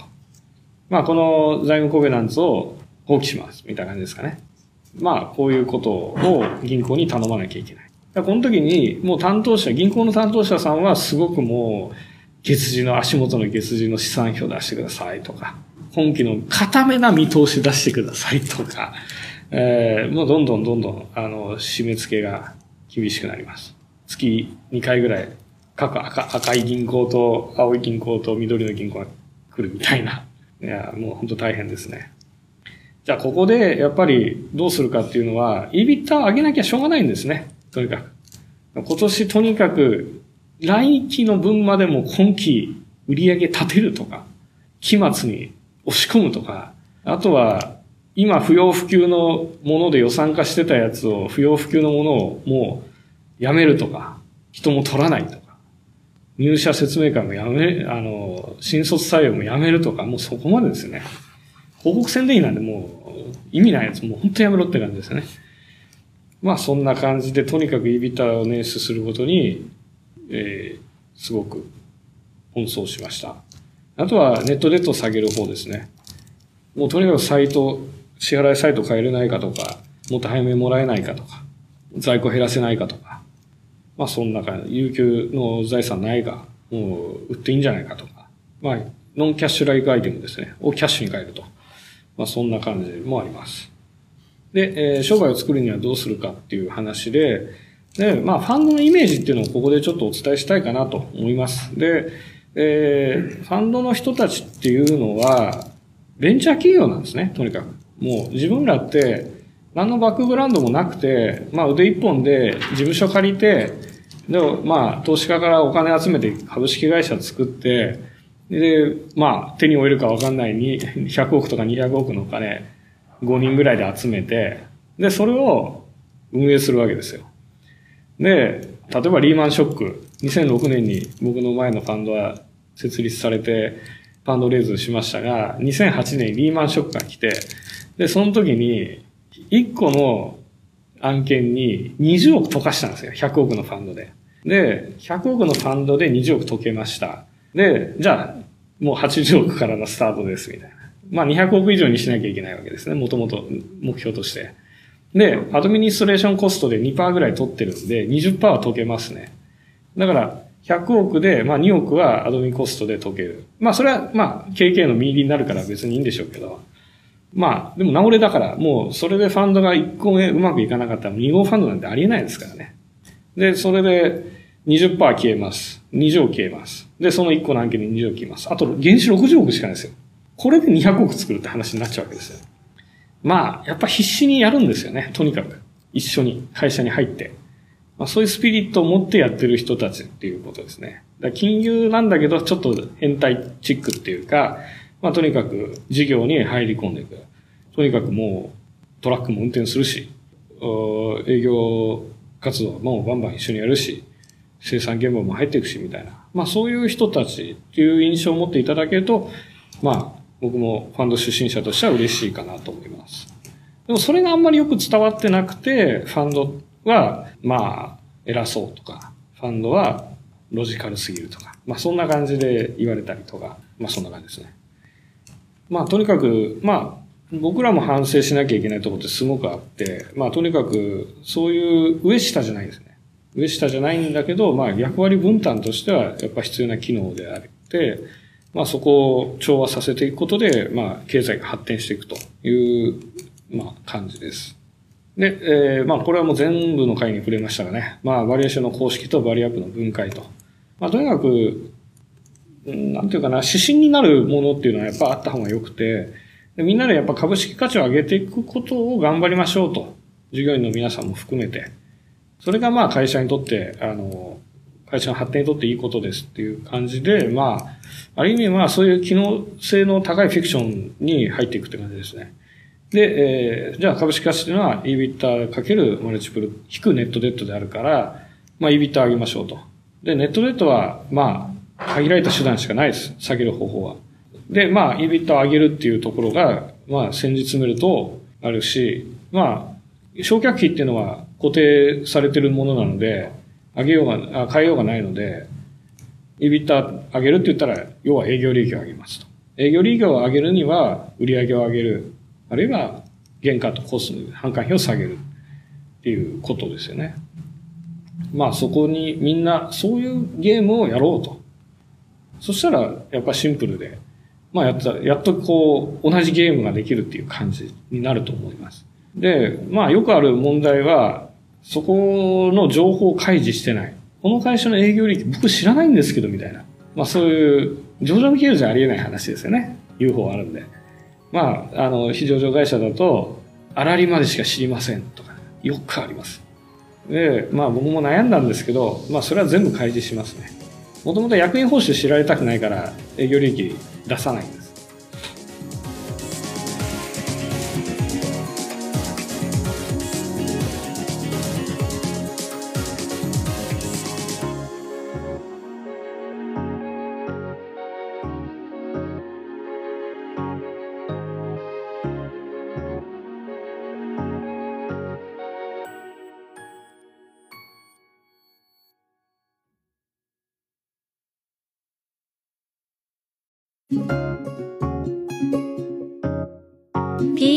出身者が語る M&A 成功のノウハウ。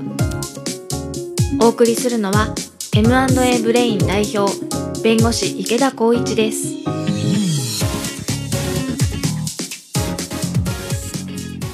で、えー、モチベーション上げるスキル作り。これは1回目に触れたかな。まあどうですかね。まあモチベーション、こうなったら上がるのにって皆さんいろいろあるとは思うんですよね。僕もサラリーマンとして、一サラリーマンとして思うのはあるんですけど、まあ、経営者サイドにこう役割上立ってしまったときは、自分がデザインすることになります。で、まあ、先にそうですね、えー、総論的なとこでお伝えしておくと、これですね、客観的な情報を流通させる。ポジショントークが多い会社は、まずやっぱりモチベーション上がらないと思ってます。で、あとは変数の少ない明確な評価基準を作り、報いる。要は、野球だったら、何ですか？打率とか、打率王とか打点王とか、首位打者か。首位打者とか打点王とか、盗塁王とか。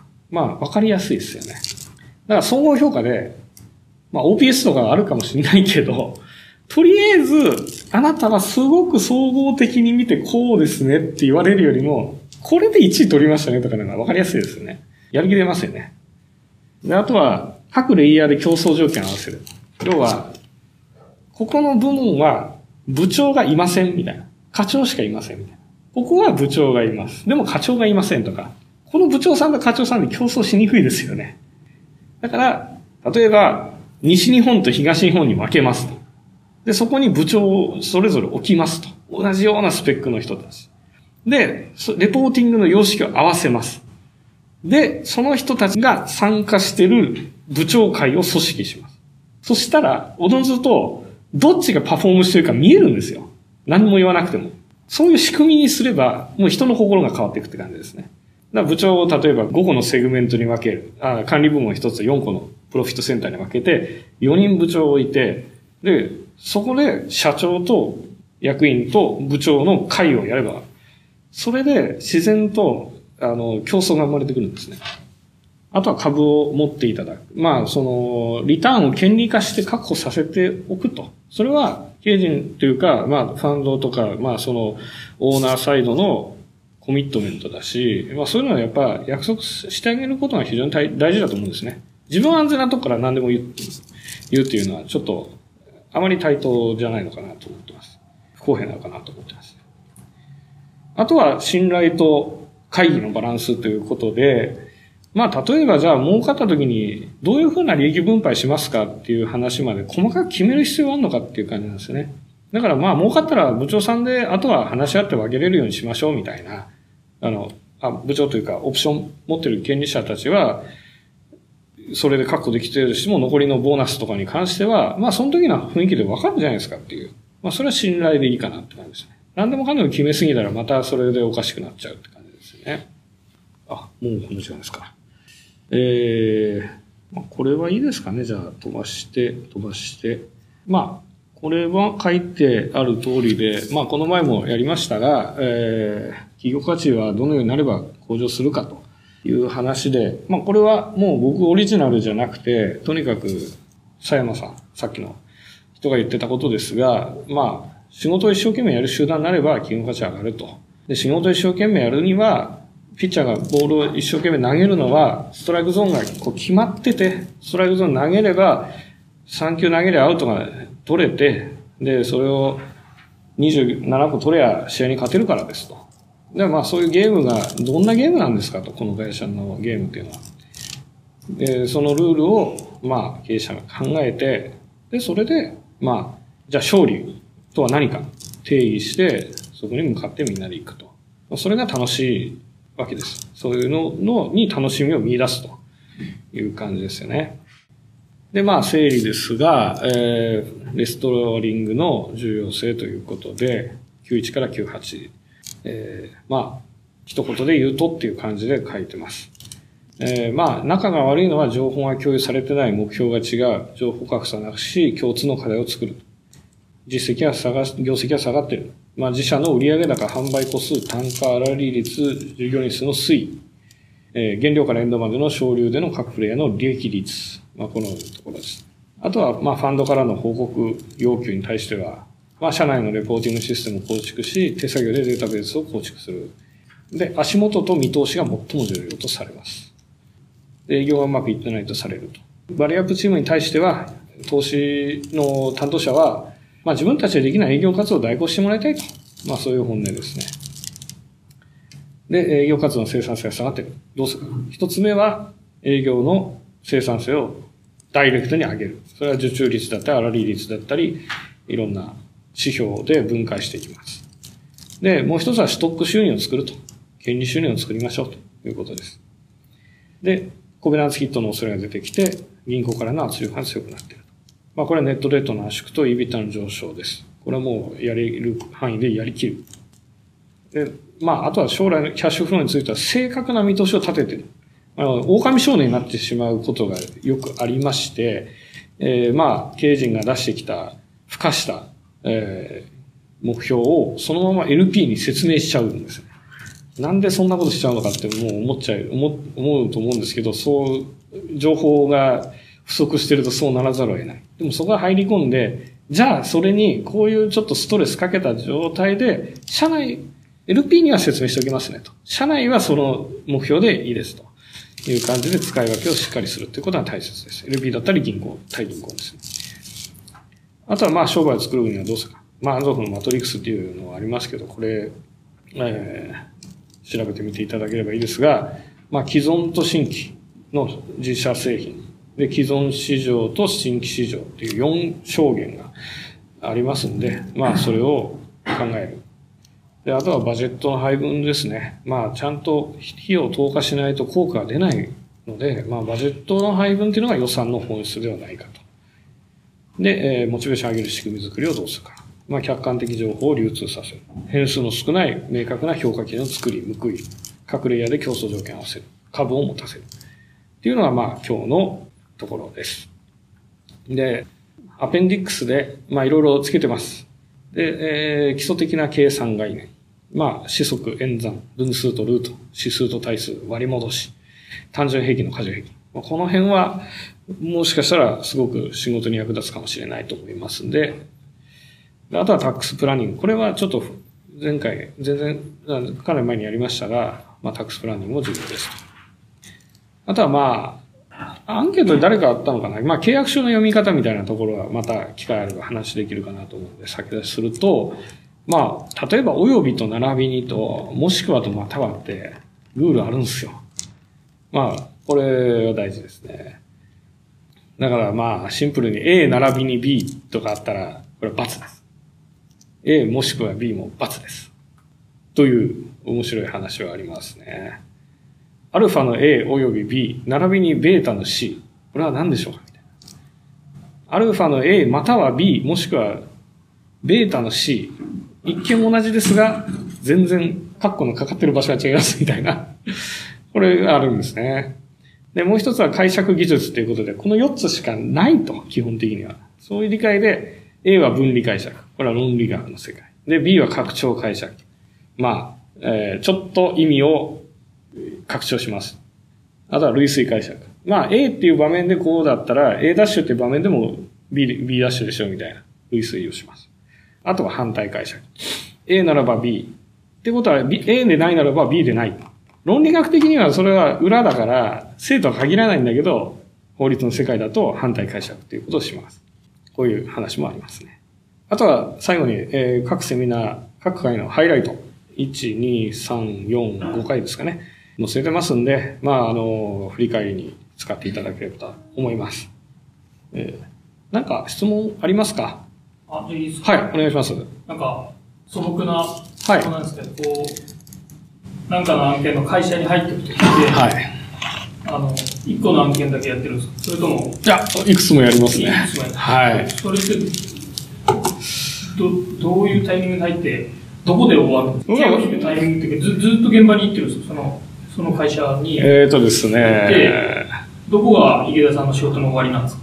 いやー、まあ、エグジットしたら終わりですよね。そこまでですよね。売り、売るとこ。だ、大体期間って期間はね、5年、5年ぐらいですね。今この案件は絶賛エグジット中ですけど、あの、ちょっとその前にファンド自体はやめちゃったんで、あれですけど、終わりって、まあ明確には、まあエグジットまでですよね。ウェイバーってありましたけど、うん、はい。あれってあんなことを銀行簡単に、いや、あんなことをやらないじゃないですか。そのやらないと思います。はい。実際これはウェイバー回避できたんですけど、あウェイバーにな、コベナンツヒットを回避できたんですけど。あれどういう時に、その、ウェイバーもう、本当に、ああ、そこですね。ちょっとそこは僕も経験不足でわかんないですね。うん。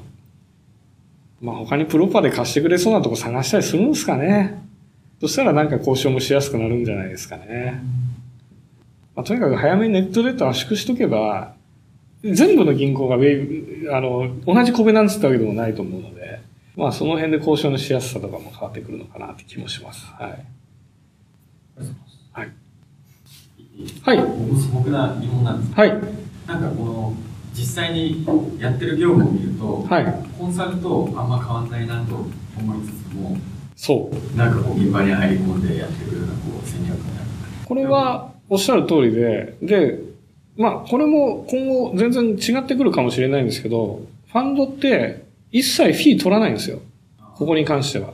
要はフィー、フィーを取ると、取ってもいいんですけど、フィーを取ると EBITDA が下がるんですよ。EBITDA が、例えば年間1億取るとするじゃないですか。そしたら、マルチプル 5, 5倍ですから、10倍ですから、5億10億変わるんですよね。エグジットのバリューが。で、一切取らない。まあ、そこが違いはとしてはあるから、そこからなんか派生して、どういう違いに、行動原理の違いになるかっていうのは、僕はわかんないですけど、そこは大きなストラクチャー上の違いですね。ここだけ見ると、ええ、多分すごいこう経営に困ってる会社だったら、はい。なんかファンドから資金調達して、して、もらった方が、まあ多分もう排水の陣排水の陣乗り込んでくるじゃないで。だから、いきいきなりステーキとかファンドに売ればいいと思うんですよ。効果出るかわかんない。で、固定費で出ちゃう、あの、コンサル入れるぐらいだったら、爽やかに、ファンドに売って。はい。スカイラークはファンドに売って再生しましたね。はい。まあ、そういう意味では、完全成果報酬のえー、コンサルティングスキームということは言えるかもしれないです。あとは、この会社の努力以外の要素っていうのが、ファンドの場合エンジョイできるんで、要はマルチプル高く見せるとかもできるんで、まあ、負担は軽くなるかもしれないです。逆に、事業会社にとっては。儲けどころは他にあるよと。アービトラージで儲けれるから、ここを、まあ、なるべくいい会社の状態を続けるというところを真剣にやりつつ、あとはもうアービトラージで勝負とかもありますから、そうすると、要は財源が確保できる。リンク、リンク代が確保できるんで、戦略コンサルより、まあ、やりやすいビジネスっていうのが一つメリットとしてはあるかもしれないです。ただ、上が、上振れ分が、もうガサッと持っていかれるんで、リスク回避的な態度取るんだったら先行かもしれないし、これはわかりませんね。だ成果が出ないともう自分らはもう明日の、自分らも明日がダメだっていう話なんで、まあすごくやっぱりそこは信頼の源にはなるかもしれないです。はい。だからもう資料とか作んないですね。もう全然。もう白板に書いて、これで一緒にやりましょうみたいな感じで、全然もう、あの、まともなパワポ資料なんて作ったことないです。そういう距離感です。逆にそれをやっちゃうとなんか距離感がそう、そうなんですよ。それがあるんですよ。とにかく一緒に営業行って、飯食って、麻雀してみたいな、まあそんな感覚でもう従業員みたいな感じで入りるんじゃないですかね。僕はそうでしたけどね。はい。はい、じゃあよろしいですかね。えっと、じゃあ今日で。はい、ありがとうございました。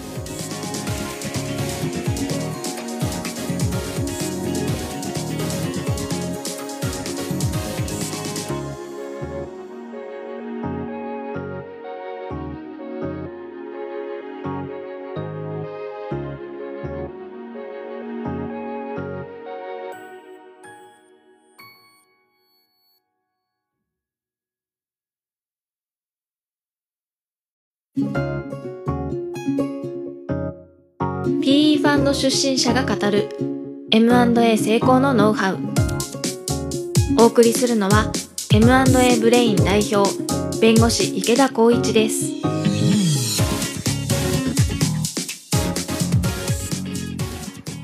えー、マンデーのセミナー第5回ということで、まあ、今回はファンタジーバイアウト投資部ということで一員として、まあ、バイアウト投資をもう実践してるような気分であの聞いていただければと思います。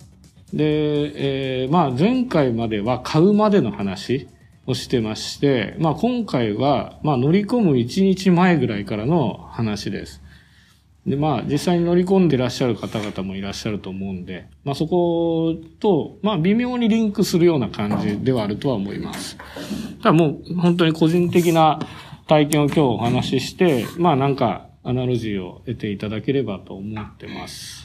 で、えー、まあ、半分フィクションということで聞いていただければありがたいですが、まあ、秘密保持に反しない範囲でも情報は載せてます。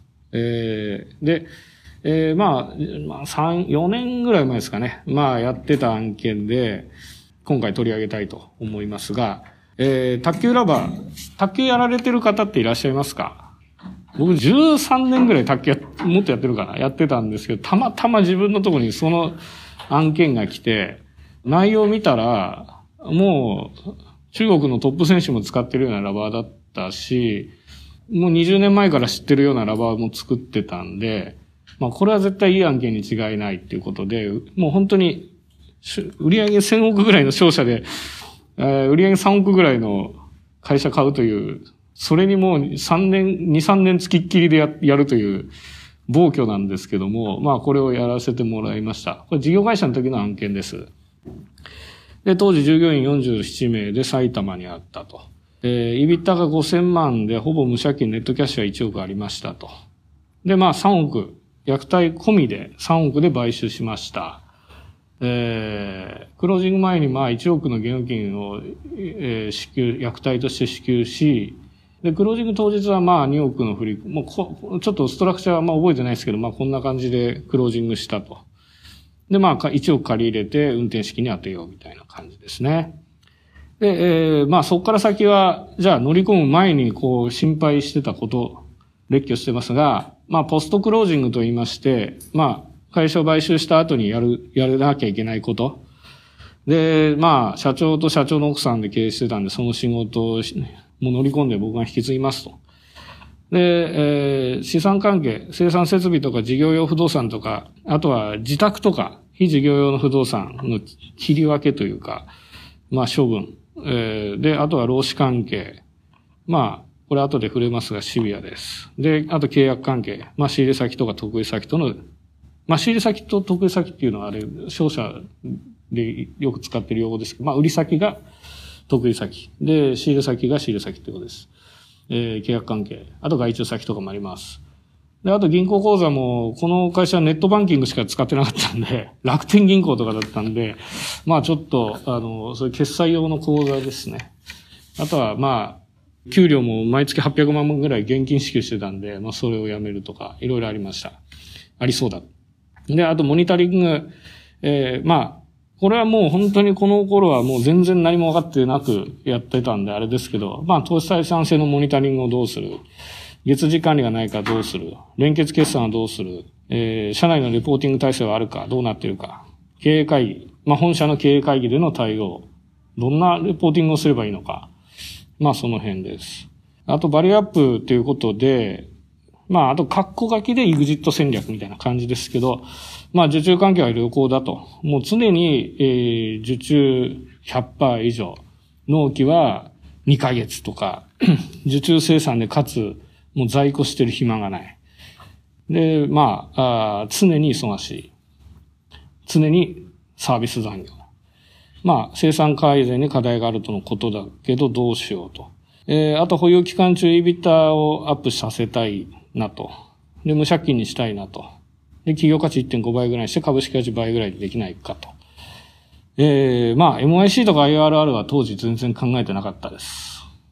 まあ、ちょっと用語はもう省略します。今日はちょっと楽に聞いていただく回としてます。で、まあ、EXIT は事業会社が M&A で買う場合は、EXIT って考えないんですが、まあ、同業の会社、業界再編でなんか売ってくれ、その会社売ってくれって言ってくることは十分あり得るなと。いうのも、まあ、この会社、まあ、卓球ラバーの製造というのは、世界で5社ぐらいしかないんですね。実際のブランドはいっぱいありますけど、製造を実際にやってるのは5社ぐらいしかなくて、まあ、そのうちのまあ、3番目ぐらいの会社ですね。俺がヤシオにあるという。すごい。で、まあ、そういう関係、感じでした。まあ、少しイメージが湧いたかなとは思うんですが、ちょっとよりイメージを湧いていただくために、ちょっと動画で見ていきたいと思いますね。これはメーカーじゃなくて、あの、ドイツで、ドイツのブランドなんですけど、まあ、そこが、あの、製造動画ってことで、まあ、自分たちが作ってる体で動画にしてますね。まあ、これシダ、シダっていうのはテスト。えー、まあ、テスターと、あと、まあ、ああいうような顕微鏡みたいなやつとか、いろんな測定器があるんですね。これテストして開発してますと。まあ、これは気泡のなるべく新球に近く、で、かつ、0. 何ミリが粒揃いで、で、かつ、これぐらいの分散度合いだとちょうどいいってだから、あるんですね。で、これは原料です。まあこれ SR とか SBR とか NR とか言いまして、天然ゴムとか合成ゴムの配合割合をいろいろ試してます。あ、これはもう製造プロセスですね。開発だと、まあ、もうちょっと小ロットでやるとは思うんですけど、まあ、こういうふうに熱いロールの中を、ゴムをこう、やってこねます。で、これは色をちょっと調整してたりもします。これスポンジって言いまして、卓球ラバーってスポンジと表面のシートっていうのが分かれてまして、これはスポンジのやつで、ここに発泡剤とか入れて焼きます。パンみたいなもんです。まあこれは品、品管ですね。えー、まあ、最終的にストックブレンダーというマシンで全線分を全体に均等に分離、分散させていくと。まあ、これは技術のいる仕事です。で、これは厚さ測ってます。これは、あの、卓球ラバーというのは規格があって、かつ、選手によって、薄、中、厚、特厚とかですね、あるんですね。グレードを分けてるんですね。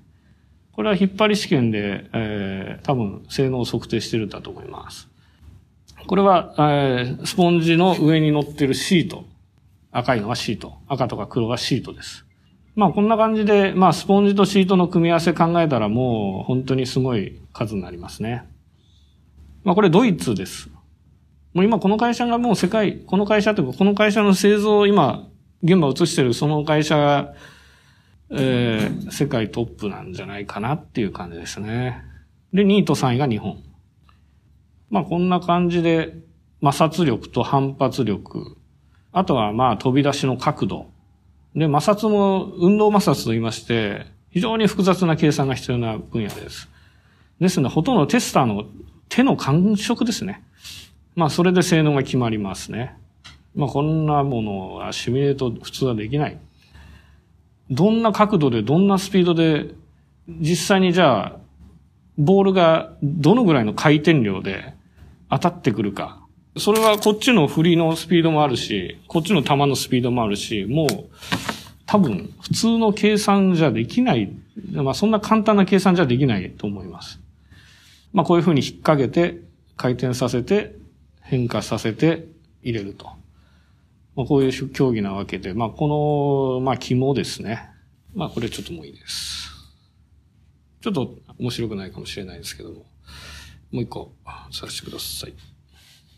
これは、えー、卓球、日本のメーカーでバタフライっていうところがあるんですけど、まあそこの、まあ古い、なんか教育番組の映像ですね。で、ラケット、卓球は木のこのラケットとボールとラバーの、まあ用具、あと台ですね。で、まあラケットはちょっとまた別のメーカーがやる、普通にこう分業してるんで、まあここはちょっと飛ばしますね。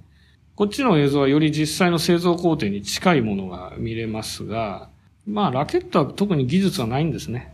木工ですね。はい。こっからがラバーの加工工程となってますが、さっきの練り込むところは映してないですね。もう、普通はこういう感じで、もう練り込むところ、さっきみたいなローラーでこう練り込むところって映せないんですね。絶対見られたくないんですね。まあこれ焼いた後のスポンジ、さっき緑のスポンジの、あの、原料ありましたが、それと一緒です。発泡剤入れて、えー、顆粒って言って焼きます。で、えー、スライスしたスポンジを裁断します。この裁断機も相当でかいです。で、これ、えー、ラバーと貼り合わせます。これ空気入ったらもうアウトです。接着剤もムラなく塗り、塗らないといけないです。まあ、これは自動で接着剤塗ってますね。このベルトコンベヤーのあの、一番上の左の出てくるところが吹き付けてますね、多分。で、これ、貼り合わせしてますと。まあこれ、貼り合わせしてるところのこう圧力かけてますけど、これシンナーとかトルエンですぐ乾く接着剤でやってますね。最近はもうこれ使われない。シンナー、トルエンはもう使わないになってます。これ今もうチェックしてますね。すごく早いです。これ今、あの、カットします。カッター乗せて押してます。これもすごく熟練です。もうちょっとでも斜めになったらもうダメです。これ紙、保護紙乗せてます。チェックした上で保護紙乗せてます。埃があったら拭きます。これもう手で触ったらやばいです。で、えー、打球感、様々な用途が。まあ、表ラバー、裏ラバーとか言って、本当に卓やってる方いたらもうめちゃくちゃ面白いと思うと思うんですけども。えー、で、これ放送工程です。まあ、ラバーは完成したけど、そっから先もう単純じゃないです。これは、えー、紙で包んで、その後、ラップするっていう工程ですね。これを手でやってる会社も、あの、あります。まあ、世界で2社ぐらいですね。こういう機械化されてるの、会社は。まあ、6枚単位で箱詰め。6枚がたくさん入ってます。はい。まあ、以上です。まあ、こういう感じであるわけですね。で、まあ、こういう会社っていうのが世の中に5万とあるわけですけども、まあ、卓球の分野においては、この会社はニッチトップと言っていい会社、あこの会社というか、まあ、こういう中のニッチトップと言っていい会社が、えー、今回取り上げる会社です。で、今、なんでこれ動画2個もやって、長く詳細な話をしたか。これは、やっぱりメッセージとしては、デューデリじゃわかんないんですね。全くわからないです。何やってんのかなって。で、要は不完全情報状態の極みなまま買うんですね、まず。で、買った後に、どんどんどんどん分かっていきます。で、まあ、2年ぐらいやってりゃ、もう本当に、ああ、なるほどっていうことが、すごく蓄積してくるわけですね。そうすると、何を考えなきゃいけないかというと、買って終わりじゃないんですね、とにかく。で、買った時のプロジェクションなんて当てにならないんですね。もうそこからプロジェクション書き直す。生産工程を全部調べる。で、競合も調べる。で、活動する中で情報を蓄積して、そこで、買収時と同じような、それ、あるいはそれ以上のパワーで、計画を作り直す。っていうことが非常に大事になってくることはもう明らかなんじゃないかなと思います。で、えー、ちょっと先、前後しますが、まあ、ポスクロモニタリングバリアップの重要性を感じてもらえるように、ちょっと質問の形式で何個か。えー、まあ、まあ、バイアウトの投資部で、えー、まあ、担当者になりましたと。まあ、案件最初から関わってるんで、まあ、あの、だいぶかなり分かってる。の社内であなたが一番分かってますみたいな感じですね。そういう人が悩む。乗り込む一日目に何をするか。儲かってるかどうかは、ぶっちゃけ分からない。会社には説明したけど、本当にこれ いけんのかみたいな。で、投資として見たときに十分な利回りを出しているかどうかは分からない。え社長になったが、えー、本社からの矢継ぎ早の質問や報告要求に対しどう報告していいかわからない。これちょっと入ったちょっと後の話ですね。えー、これもそうです。納期遅れの問題が頻発している。営業活動しようにも生産キャパが余ってない。忙しいのになぜか儲かってない。えー、まあ最初は儲かんないようになるようになることが多いです。J カーブと言いまして、投資時から一旦下がります。で、上がる。というのが、まあ一応、定説ですね。で、あとはサービス残業は状態化していて、承継後の新規時にこれまでの不満がぶつけられた。まあ、前のオーナーさんは怖くて言えなかったんですけど、新しい会社は、サラリーマンの人が来てるから、まあ、優しそうだし、言っちゃえ、みたいな。で、えー、本社の期待に応えようともっと発展させたいと手当たり次第に活動して1年経ったと。でもなんか成果らしいものは1年ぐらいじゃ出ないですね。まあそんな感じです。こういうところを今日解決の糸口を見つけたいなと。で、ポストクロージング。まあこれ、あの、明確な区分けはないかもしれないですけども、まあ、クロージング後、えー、株式を移転して、オーナーになった直後の、やることです。で、えー、乗り込む1日目何をするか。1日目のプランを考えてみると。じゃあ何人で行きますかと。で、どのメンツで行きますかえー、誰に対してどういう順番で話しますかどういう式次第にしますかみたいなことが、まず、すごくもう大変なんですけど、まあ、この問題の本質は、M&A っていうのは、オーナーさんにとってはまあ一大決心であり、えー、従業員にとっては、もう人生が変わるような話になっちゃうので、基本的には密航性が高い。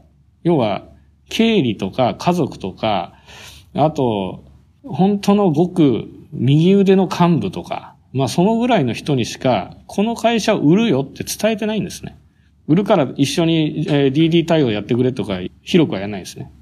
で、まあ信頼関係もまあそんなにない中での取引になってくるんで、オーナーさんはやっぱキャッシュが自分の預金口座に入ってきてから従業員に伝える。だからそれももう準幹部ぐらいもうその伝わり方なんで、もう下手すと3日前とかですね。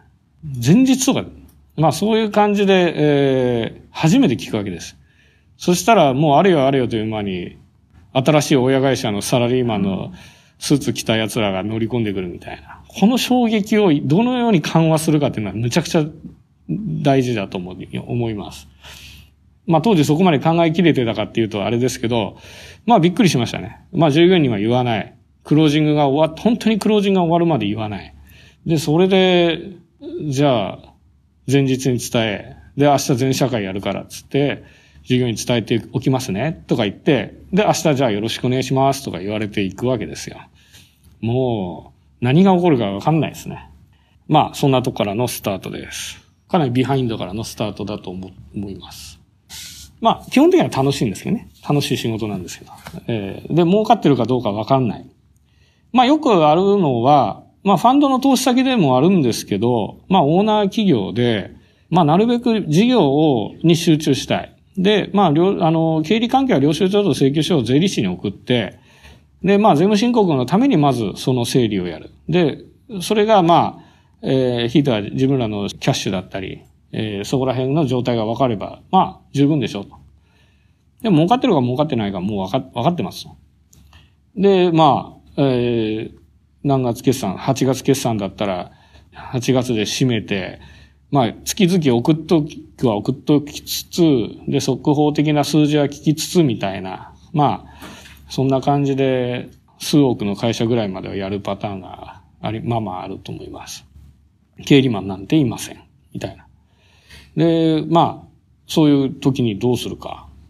で、まあ、基本的には基礎の BS をしっかり作って、えー、あとは在庫管理、仕掛かり品。まあその辺の何が在庫で何が仕掛かりで、それはじゃあ A, B, C とか分けんのか。あと原料。で、まあそれぞれは量と単価で分けて、で、どこからどこまでが原価で、みたいな。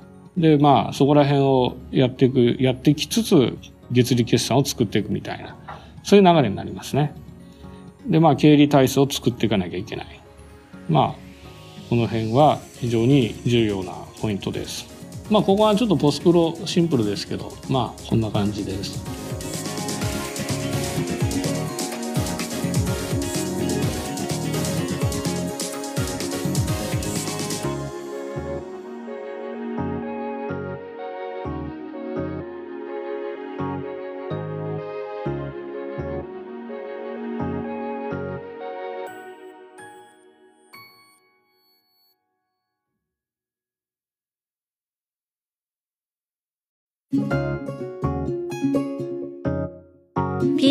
出身者が語る M&A 成功のノウハウ。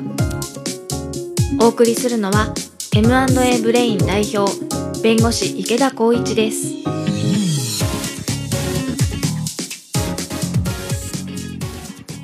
M&A のセミナー第5回ということで、まあ、今回はファンタジーバイアウト投資部ということで一員としてまあ、バイアウト投資をもう実践してるような気分で、あの、聞いていただければと思います。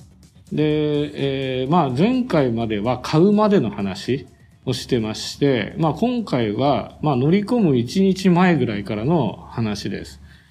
で、まあ実際に乗り込んでいらっしゃる方々もいらっしゃると思うんで、まあそこと、まあ微妙にリンクするような感じではあるとは思います。ただもう本当に個人的な体験を今日お話しして、まあなんかアナロジーを得ていただければと思ってます。で、えー、まあ、半分フィクションということで聞いていただければありがたいですが、まあ、秘密保持に反しない範囲でも情報は載せてます。えー、で、えー、まあ、まあ、3、4年ぐらい前ですかね。まあ、やってた案件で、今回取り上げたいと思いますが、えー、卓球ラバー、卓球やられてる方っていらっしゃいますか？僕13年ぐらい卓球やもっとやってるかな。やってたんですけど、たまたま自分のところにその案件が来て、内容を見たら、もう、中国のトップ選手も使ってるようなラバーだったし、もう20年前から知ってるようなラバーも作ってたんで、まあこれは絶対いい案件に違いないっていうことで、もう本当に、売上1000億ぐらいの商社で、えー、売上3億ぐらいの会社買うという、それにもう3年、2、3年付きっきりでややるという暴挙なんですけども、まあこれをやらせてもらいました。これ事業会社の時の案件です。で、当時従業員47名で埼玉にあったと。えー、イビッタが5000万でほぼ無借金ネットキャッシュは1億ありましたと。で、まあ3億、虐待込みで3億で買収しました。えー、クロージング前にまあ1億の現金を、えー、支給、虐待として支給し、で、クロージング当日はまあ2億の振り、もうこ、ちょっとストラクチャーはまあ覚えてないですけど、まあこんな感じでクロージングしたと。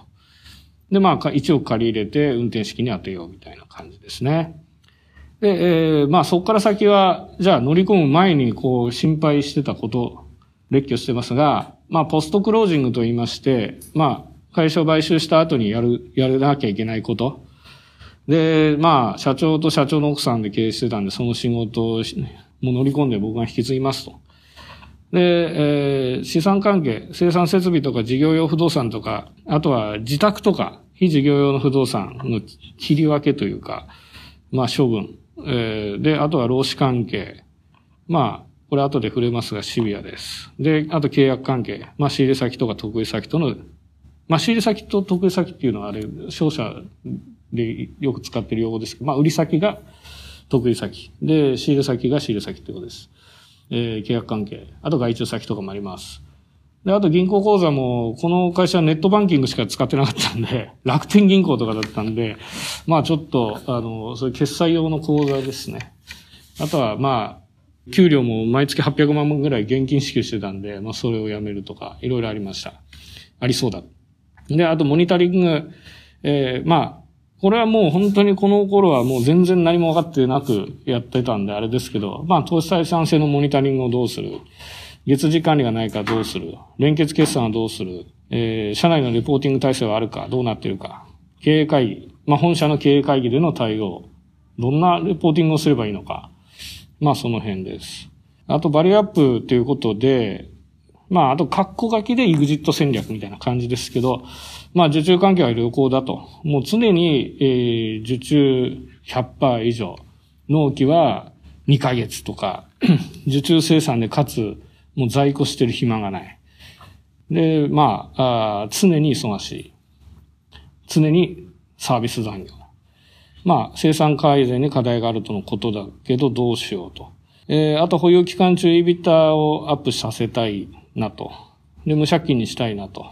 で、企業価値1.5倍ぐらいにして株式価値倍ぐらいでできないかと。えー、まあ、MIC とか IRR は当時全然考えてなかったです。まあ、ちょっと用語はもう省略します。今日はちょっと楽に聞いていただく回としてます。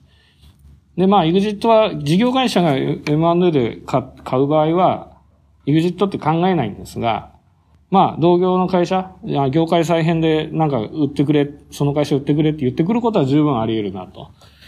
いうのも、まあ、この会社、まあ、卓球ラバーの製造というのは、世界で5社ぐらいしかないんですね。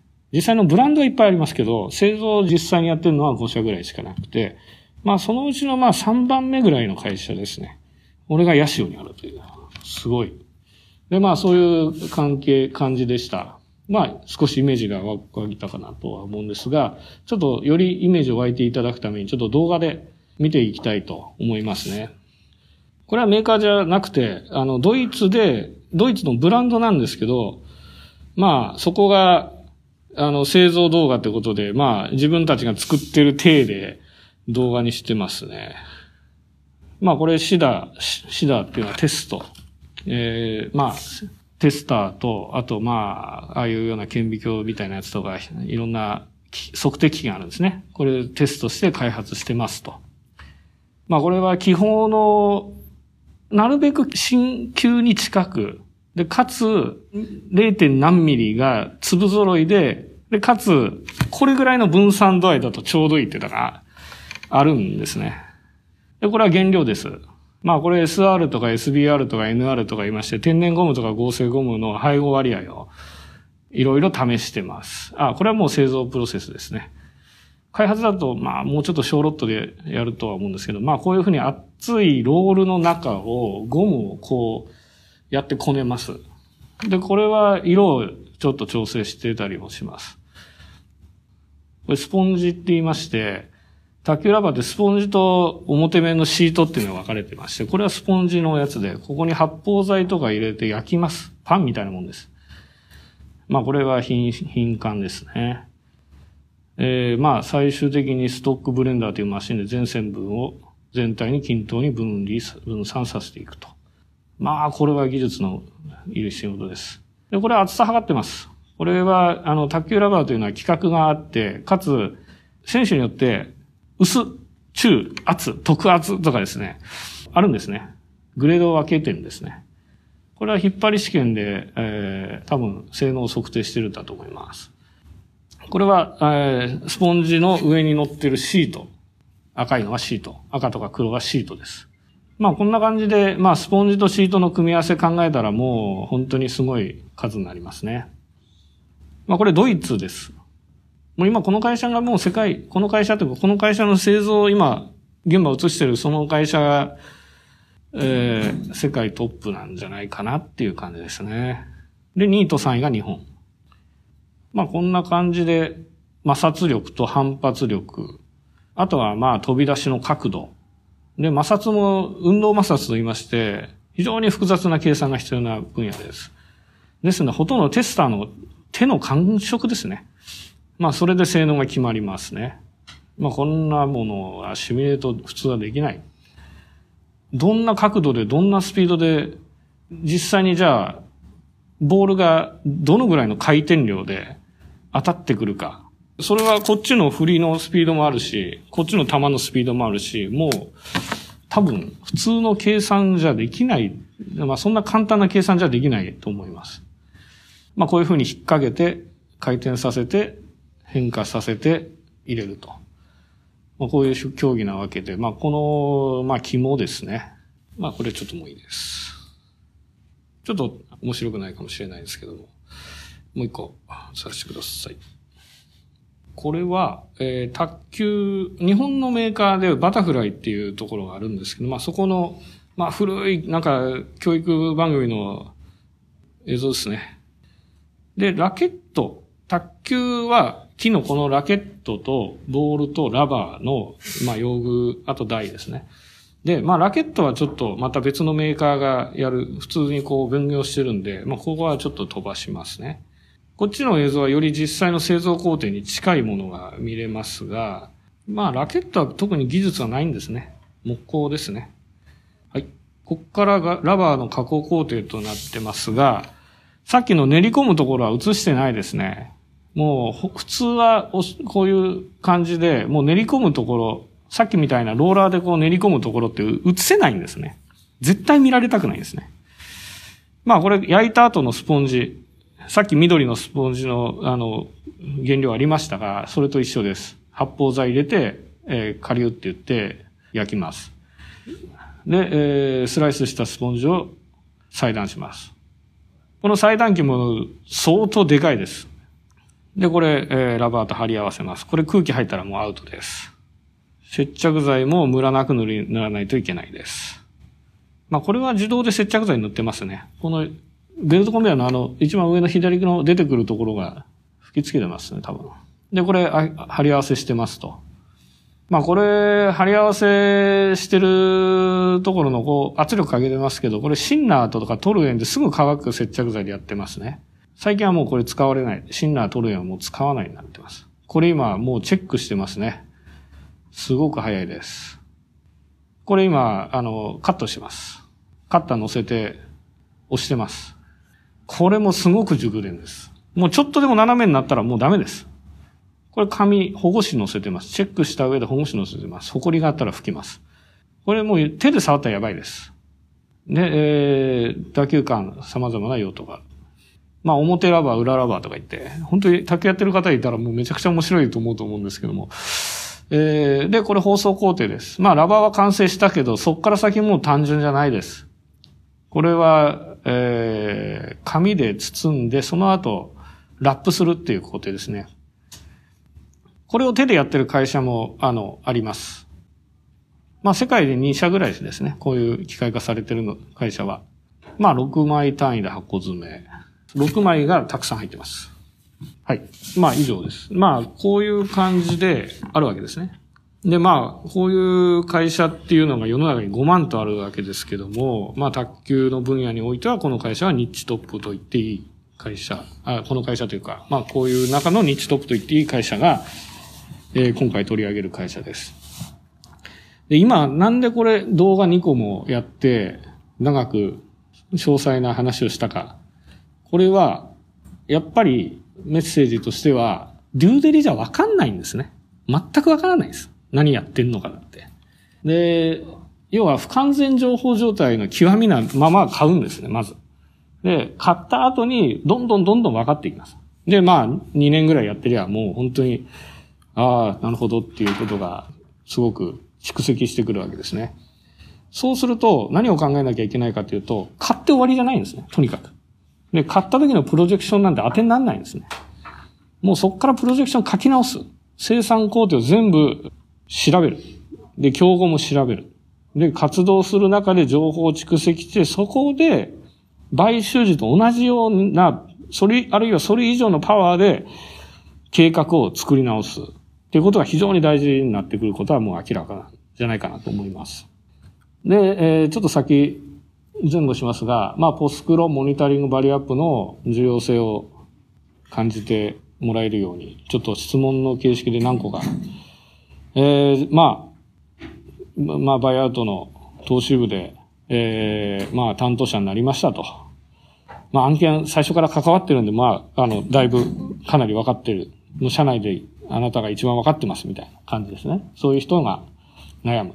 乗り込む1日目に何をするか。儲かってるかどうかは、ぶっちゃけわからない。会社には説明したけど、本当にこれ いけんのかみたいな。で、投資として見たときに十分な利回りを出しているかどうかわからない。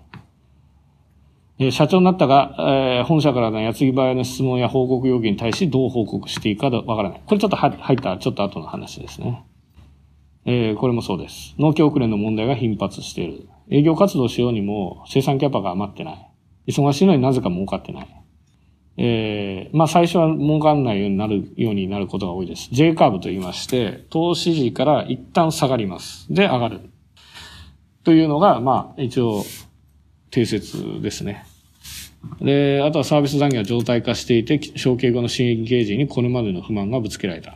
まあ、前のオーナーさんは怖くて言えなかったんですけど、新しい会社は、サラリーマンの人が来てるから、まあ、優しそうだし、言っちゃえ、みたいな。で、えー、本社の期待に応えようともっと発展させたいと手当たり次第に活動して1年経ったと。でもなんか成果らしいものは1年ぐらいじゃ出ないですね。まあそんな感じです。こういうところを今日解決の糸口を見つけたいなと。で、ポストクロージング。まあこれ、あの、明確な区分けはないかもしれないですけども、まあ、クロージング後、えー、株式を移転して、オーナーになった直後の、やることです。で、えー、乗り込む1日目何をするか。1日目のプランを考えてみると。じゃあ何人で行きますかと。で、どのメンツで行きますかえー、誰に対してどういう順番で話しますかどういう式次第にしますかみたいなことが、まず、すごくもう大変なんですけど、まあ、この問題の本質は、M&A っていうのは、オーナーさんにとってはまあ一大決心であり、えー、従業員にとってはもう人生が変わるような話になっちゃうので、基本的には密航性が高い。要は、経理とか家族とか、あと、本当のごく右腕の幹部とか、まあそのぐらいの人にしか、この会社を売るよって伝えてないんですね。売るから一緒に DD 対応やってくれとか広くはやらないですね。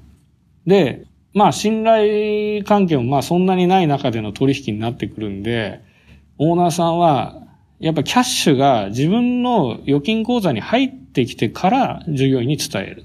だからそれももう準幹部ぐらいもうその伝わり方なんで、もう下手すと3日前とかですね。前日とか、まあそういう感じで、えー、初めて聞くわけです。そしたらもうあれよあれよという間に、新しい親会社のサラリーマンのスーツ着た奴らが乗り込んでくるみたいな。この衝撃をどのように緩和するかっていうのはむちゃくちゃ大事だと思います。まあ当時そこまで考えきれてたかっていうとあれですけど、まあびっくりしましたね。まあ従業員には言わない。クロージングが終わっ、本当にクロージングが終わるまで言わない。で、それで、じゃあ、前日に伝え、で、明日全社会やるからっつって、従業員に伝えておきますね、とか言って、で、明日じゃあよろしくお願いしますとか言われていくわけですよ。もう、何が起こるかわかんないですね。まあ、そんなとこからのスタートです。かなりビハインドからのスタートだと思います。まあ、基本的には楽しいんですけどね。楽しい仕事なんですけど。えー、で、儲かってるかどうかわかんない。まあ、よくあるのは、まあ、ファンドの投資先でもあるんですけど、まあ、オーナー企業で、まあ、なるべく事業を、に集中したい。で、まあ、あの、経理関係は領収書と請求書を税理士に送って、で、まあ、税務申告のためにまずその整理をやる。で、それが、まあ、えー、ひいては自分らのキャッシュだったり、えー、そこら辺の状態が分かれば、まあ、十分でしょうと。で、儲かってるか儲かってないかもう分か、分かってます。で、まあ、えー、何月決算、8月決算だったら、8月で締めて、まあ、月々送っときは送っときつつ、で、速報的な数字は聞きつつみたいな、まあ、そんな感じで、数億の会社ぐらいまではやるパターンがあり、まあまああると思います。経理マンなんていません。みたいな。で、まあ、そういう時にどうするか。で、まあ、基本的には基礎の BS をしっかり作って、えー、あとは、在庫管理、仕掛かり品。まあその辺の何が在庫で何が仕掛かりで、それはじゃあ A、B、C とか分けんのか。あと原料。で、まあそれぞれは量と単価で分けて、で、どこからどこまでが原価で、みたいな。で、まあそこら辺をやっていく、やってきつつ、月利決算を作っていくみたいな。そういう流れになりますね。で、まあ経理体制を作っていかなきゃいけない。まあこの辺は非常に重要なポイントです。まあここはちょっとポスプロシンプルですけど、まあこんな感じです。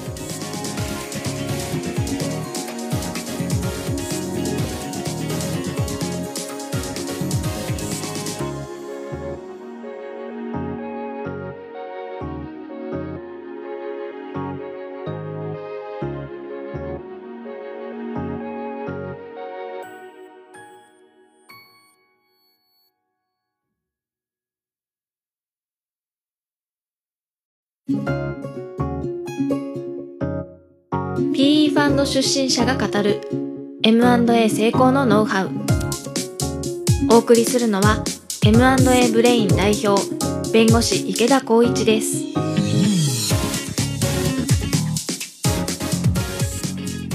はい、えー、バリューアップ、えー、課題。忙しいのになぜか儲かってない。あなたが社長であれば何を検討するか。これも答えをちょっと先に書いちゃいました。えー、会社の収益構造を見ましょうと。何を何個いくらでどのようにして売ってるか。ここまでが利益の粗利のところ。で、原価構造。ちょっとまあ、限界利益という言葉をちょっと避けます。わかりづらいので。あとは原価構造です。で、ここが分かってることが非常に大切です。で、何の問題なのか。何個ももうこれ以上作れないっていう問題なのか、一個一個安いって話なのか、全体の販管費が高いって話なのか、まあそこを、財務の情報の欠点は、単位個数、単位、単位、単位の売り上げ、単位のプライスだったりコストがわかんないことなんですね。ですんで、例えば、卓球、さっきの卓球ラバーであれば、何枚、何を何枚。で、それぞれがいくらで。っていう話をするのはやっぱり、しっかりと、あの、把握できるようにしなきゃいけない。でもそれがわからない。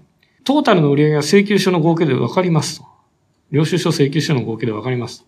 ただし、それが何を何個売ったかっていうのがわからないと、打ち手が打てないんですね。漠然としちゃうんですね。ここがすごく大事なんですね。で、えー、あとはどういう、もうちょっと、あの、戦略的にもっとやりましょうと。どういう市場その市場のサプライチェーン全体の付加価値を X としますと。じゃあ、原材料費いくらですか ?NR いくらですか？で、それが1枚あたりいくら反映されるんですか？何グラムですか？何、何キロ単位で買って1枚あたり何グラム入ってるんですか？その間ロスはどれぐらい生じるんですか？という話と、あとは終わりの価格。小売レベルでいくらで、卸値は分かりましたと。卸売業者にいくらで売ったのが分かった。その卸売業者は小売業者にいくらで売ってんのか。じゃあなんで卸売業者はそんなに儲かるのか？うちらはなんでそんなに儲かんないのか？みたいな話だったり、EC だったらどんな価格帯になってしまっているのか。まあその市場全体でのサプライチェーンの付加価値ですね。だからまあ、化学品の、えー、あれとかだともう今軒並み下がってますけど、新越だけ儲かってるみたいな。そんな感じですよね。で、どういうポジションにいるか。そのパーその全体の原材料費からエンドの価格までの価格の上がり具合、エンドが5000円ですと。でも仕入れの原材料費に関しては何百円ですの世界。で、その何パーセントその会社が保持できてるかっていう話なんですね。だからこの X と Y っていうのは非常に大事です。で、えー、そのポジション、市場を過去から将来、未来まで動体的に把握しましょうと。今ここのポジションにいて儲かってる、あるいは儲かってないけど、これでいいのか、この、これからどうすんだ。じゃあもっとラケットとセットで販売した方がいいのかとか。まあそんな感じですよね。でここら辺が見えてて経営してるかどうかは、まあオーナー企業であればもう肌感覚っていうところが非常に多いとは思うんですけど、まあ新しく M&A で入ってきたとすると、もうそこは一から見ていかないといけないと思うし、まあそれがフレッシュな頭でこうやれることが非常に重要になってくるのかなと思います。まあこんなわかりやすい業界ばっかりじゃないと思うんで、本当に大変なんですけども、バリアップの他の問題、納期遅れの問題が頻発している営業活動しても、そもそも生産キャパが余ってないと。だアポは入れれますと。いくらでも挨拶回りだったり、なんか新商品の紹介とかできるんだけど、じゃあ、作れるのと。もう何ヶ月待ちでしょみたいな。受注生産って、というところですよね。これどうするか。これはもう、ストレートには、とにかく生産改善をする。あるいは設備投資をして生産能力を増強するしかない。で、まあ、ここが、まあ、製造業だともうほとんどそこの問題が大きいのかなと思います。で、えー、手順、まあこういう、こういう分析をした上で、一番重要なのはこの赤字の4番、生産キャパシティを見るところじゃないかと。で、さっきもからも言ってるように、商品の単位を特定して販売個数を出して平均単価、商品累計別の、平均の限界利益を出して、生産キャパシティを見て固定費を算出して、で、えー、マクロ、えー、原料から完成品になるまで、サプライチェーン、完成品になるまでというか、完成品として市場で販売される。エンドユーザーが買ってる金額ですね。把握する。で、市場を定義し直したり、競合製品と比較して、優位性を見つけて PR したり、えー、市場シェアを整理したり、成長トレンドを、市場全体の成長トレンドと自社のシェアの獲得トレンドを把握したり、デザインしたりすると。ここが重要です。えー、あとはローム問題。サービス残業が状態化してて、昇給後の新経時にこれまで不満がぶつけられたと。論問題にどう対応するか。これやっぱりよくあるんですね。もう経営陣、オーナーさんだから言えなかったことを、新しい株主だから、まあ、優しそうだし、もう言えと、言っちゃえと。で、これをどう対応するか。まあ、基本的には、自分は弁護士で法律家なので、もう、脳がない、脳はないです。常にイエス。もう、違法状態に対してはイエス。で、あの、イエスっていうのは改善しますね。即改善します。だから、まあ残業代が出てなかった。残業代払いますと。で、えー、コスト上がりますと。で、そっから儲かるやり方を考えなきゃいけないっていう。基本的にはもうコンプライシュについてはもう、まあ、浅いロジックで言ってきた場合には、もうちょっと調べなきゃいけないですけど、まあ、そう、それでも、あの、やんなきゃいけないなってことはやりますね。で、それで儲かんなかったらもうそれは見る目がなかったって話だし、まあ努力が足りないっていう考えになります。で、もう一つちょっとここで触れなかった、あの、今回盛り込まなかったんですけど、難しいのが、えー、仕入れ先ですね。価格上げたいっていうのはすごい言われましたね。で、とにかく前のオーナーさんの時に、すごく僕ら我慢して、えー、この値段でやってたんだよと。で、今もうそんな値段じゃやってないよ、どこにも、どこに対しても。でも新しい刑事になったら、まあもう、やっぱ上げてよと。ほとんどのサプライヤー言ってきたんじゃないですかね。で、えー、それは、理由がわからない。理由がわからないと上げれないっていう感じですし、ただ、ものすごい一点物の、あれとかいっぱいあるんですね。あとはオペレーションがもうそこに組み込まれてて、他だとこんな小分けで販売してくんないとか、他のサプライヤーがいない、これからテストするにも製品の品質が変わっちゃうとか、本当にそこの価格交渉はシビアですね。で、まあ、その前のオーナーさんが苦しい時にこんなに俺たちは貢献してあげたんだよ、みたいな話をみんな本当に同じ判断をしたようにしてきますね。えー、まあ、本社の期待に応えようともっと発展させたいと、手伝いしない活動して1年経ったと。この時が一番大事。この時に次の計画を立てるのが一番大事なんですね。えー、まあ、あの、通だったら1年、2年ぐらいで変わる可能性もあるのかなっていう感じなんですけども、ここの時に何を残せるかというのは非常に大切だと思ってます。情報が充実してるんで、こういう名詞で地に足のついた計画が立てられるのが、もうやっと1年ぐらい経った後だと思います。で、将来の計画策定に入りますと。それがだから買った後に一応仮で立てとくんだけど、1年後に本本格的に立てましょうというのが、ここでのメッセージです。で、将来の方向性を踏まえた上で将来キャッシュフローの改善余地を把握する。製品の事業ポートフォリオの変更やマーケティング戦略の再構築。新規製品の開発や売上改善施策、工場統廃合や関節部の効率化コスト削減。この辺の種を仕込んどくと。で、トライアンドエラーの中で、うまくいきそうな、えー、ものを、まあ、種をいくら仕込めたかが次の予算だったり、中期を作るときの肝になります。で、そこから何しますの話じゃなくて、そこまでに何をテストしてうまくいってうまくいかないをやってた試行錯誤を、その、その次の取り組みに活かしていくということになりますね。というのが、まあ、ここのバリューアップモニタリングとかの話です。で、まあ、バリューアップの話はもう本当にそういう泥臭い EBITDA を上げましょうの話だだけです、ほとんど。 net debt は EBITDA, EBITDA が上がれば自然に減っていくんで。じゃあ、そういう営業利益を増やすにはどうするかっていう話を常にずっとやるっていう感じですね。で、まあ、モニタリングはさっき示したような、あの、やり方を確立はしてるんで、これは一発目コンサルとか入れてもいいと思います。こういう感じで、えー、訂正定量をレレポーティングしますっていう。まあ、その会社の予算の管理方法もありますね。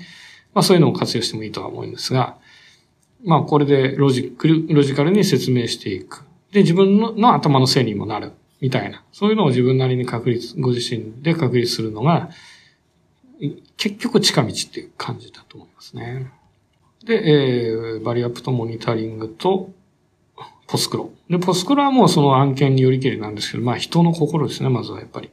で、あとは資産の整理、えー、体制構築の、その判断プロセスの確立。まあその辺をしっかりやっていくということになります。あと8分ですが、ここまでで何か質問ってありますか？ちょっとフィクションも入ってるんで ちょっと、あの、ご容赦ください。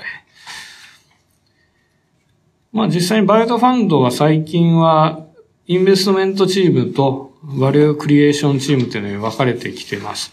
でバリュークリエーションチームは、えー、業界経験者だったり、事業会社での経営企画だったり、まあ、経験者を取るようにしていて、金融投資家じゃわからない、それは金融投資家のすごくプロフェッションがあるわけです。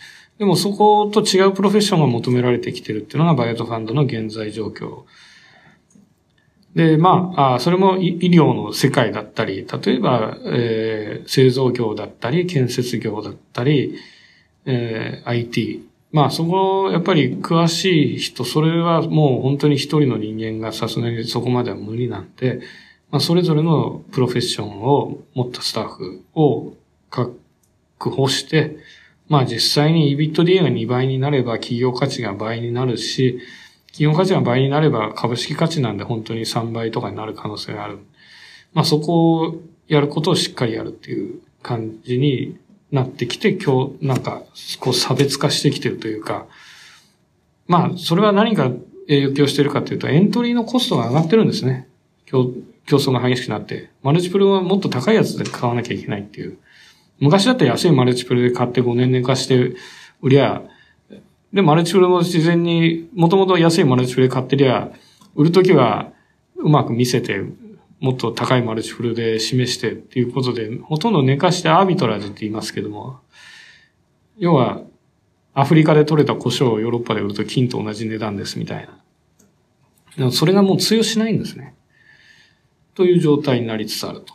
だからこの value creation、バリューアップのところは非常に注目されている分野です。はい。ああ、どうぞ。はい。そのビジネスデューデリジェンスで、はい、その事業会社で、特にまあ同業を買う場合、はい、業界が分かっているので、はいはいはい。コンサルさんを使い、はい、します。はい。例えば P ファンドだと、まあ、ジェネラリストでいろんなそうですね。そういう場合っていうのはやっぱり。P ファンドだと、えっ、と、ビジネスデューデリも挟みます。すみません。えー、事業会社の中でやるっていう。P ファンドだと挟みま、あの、入れますね。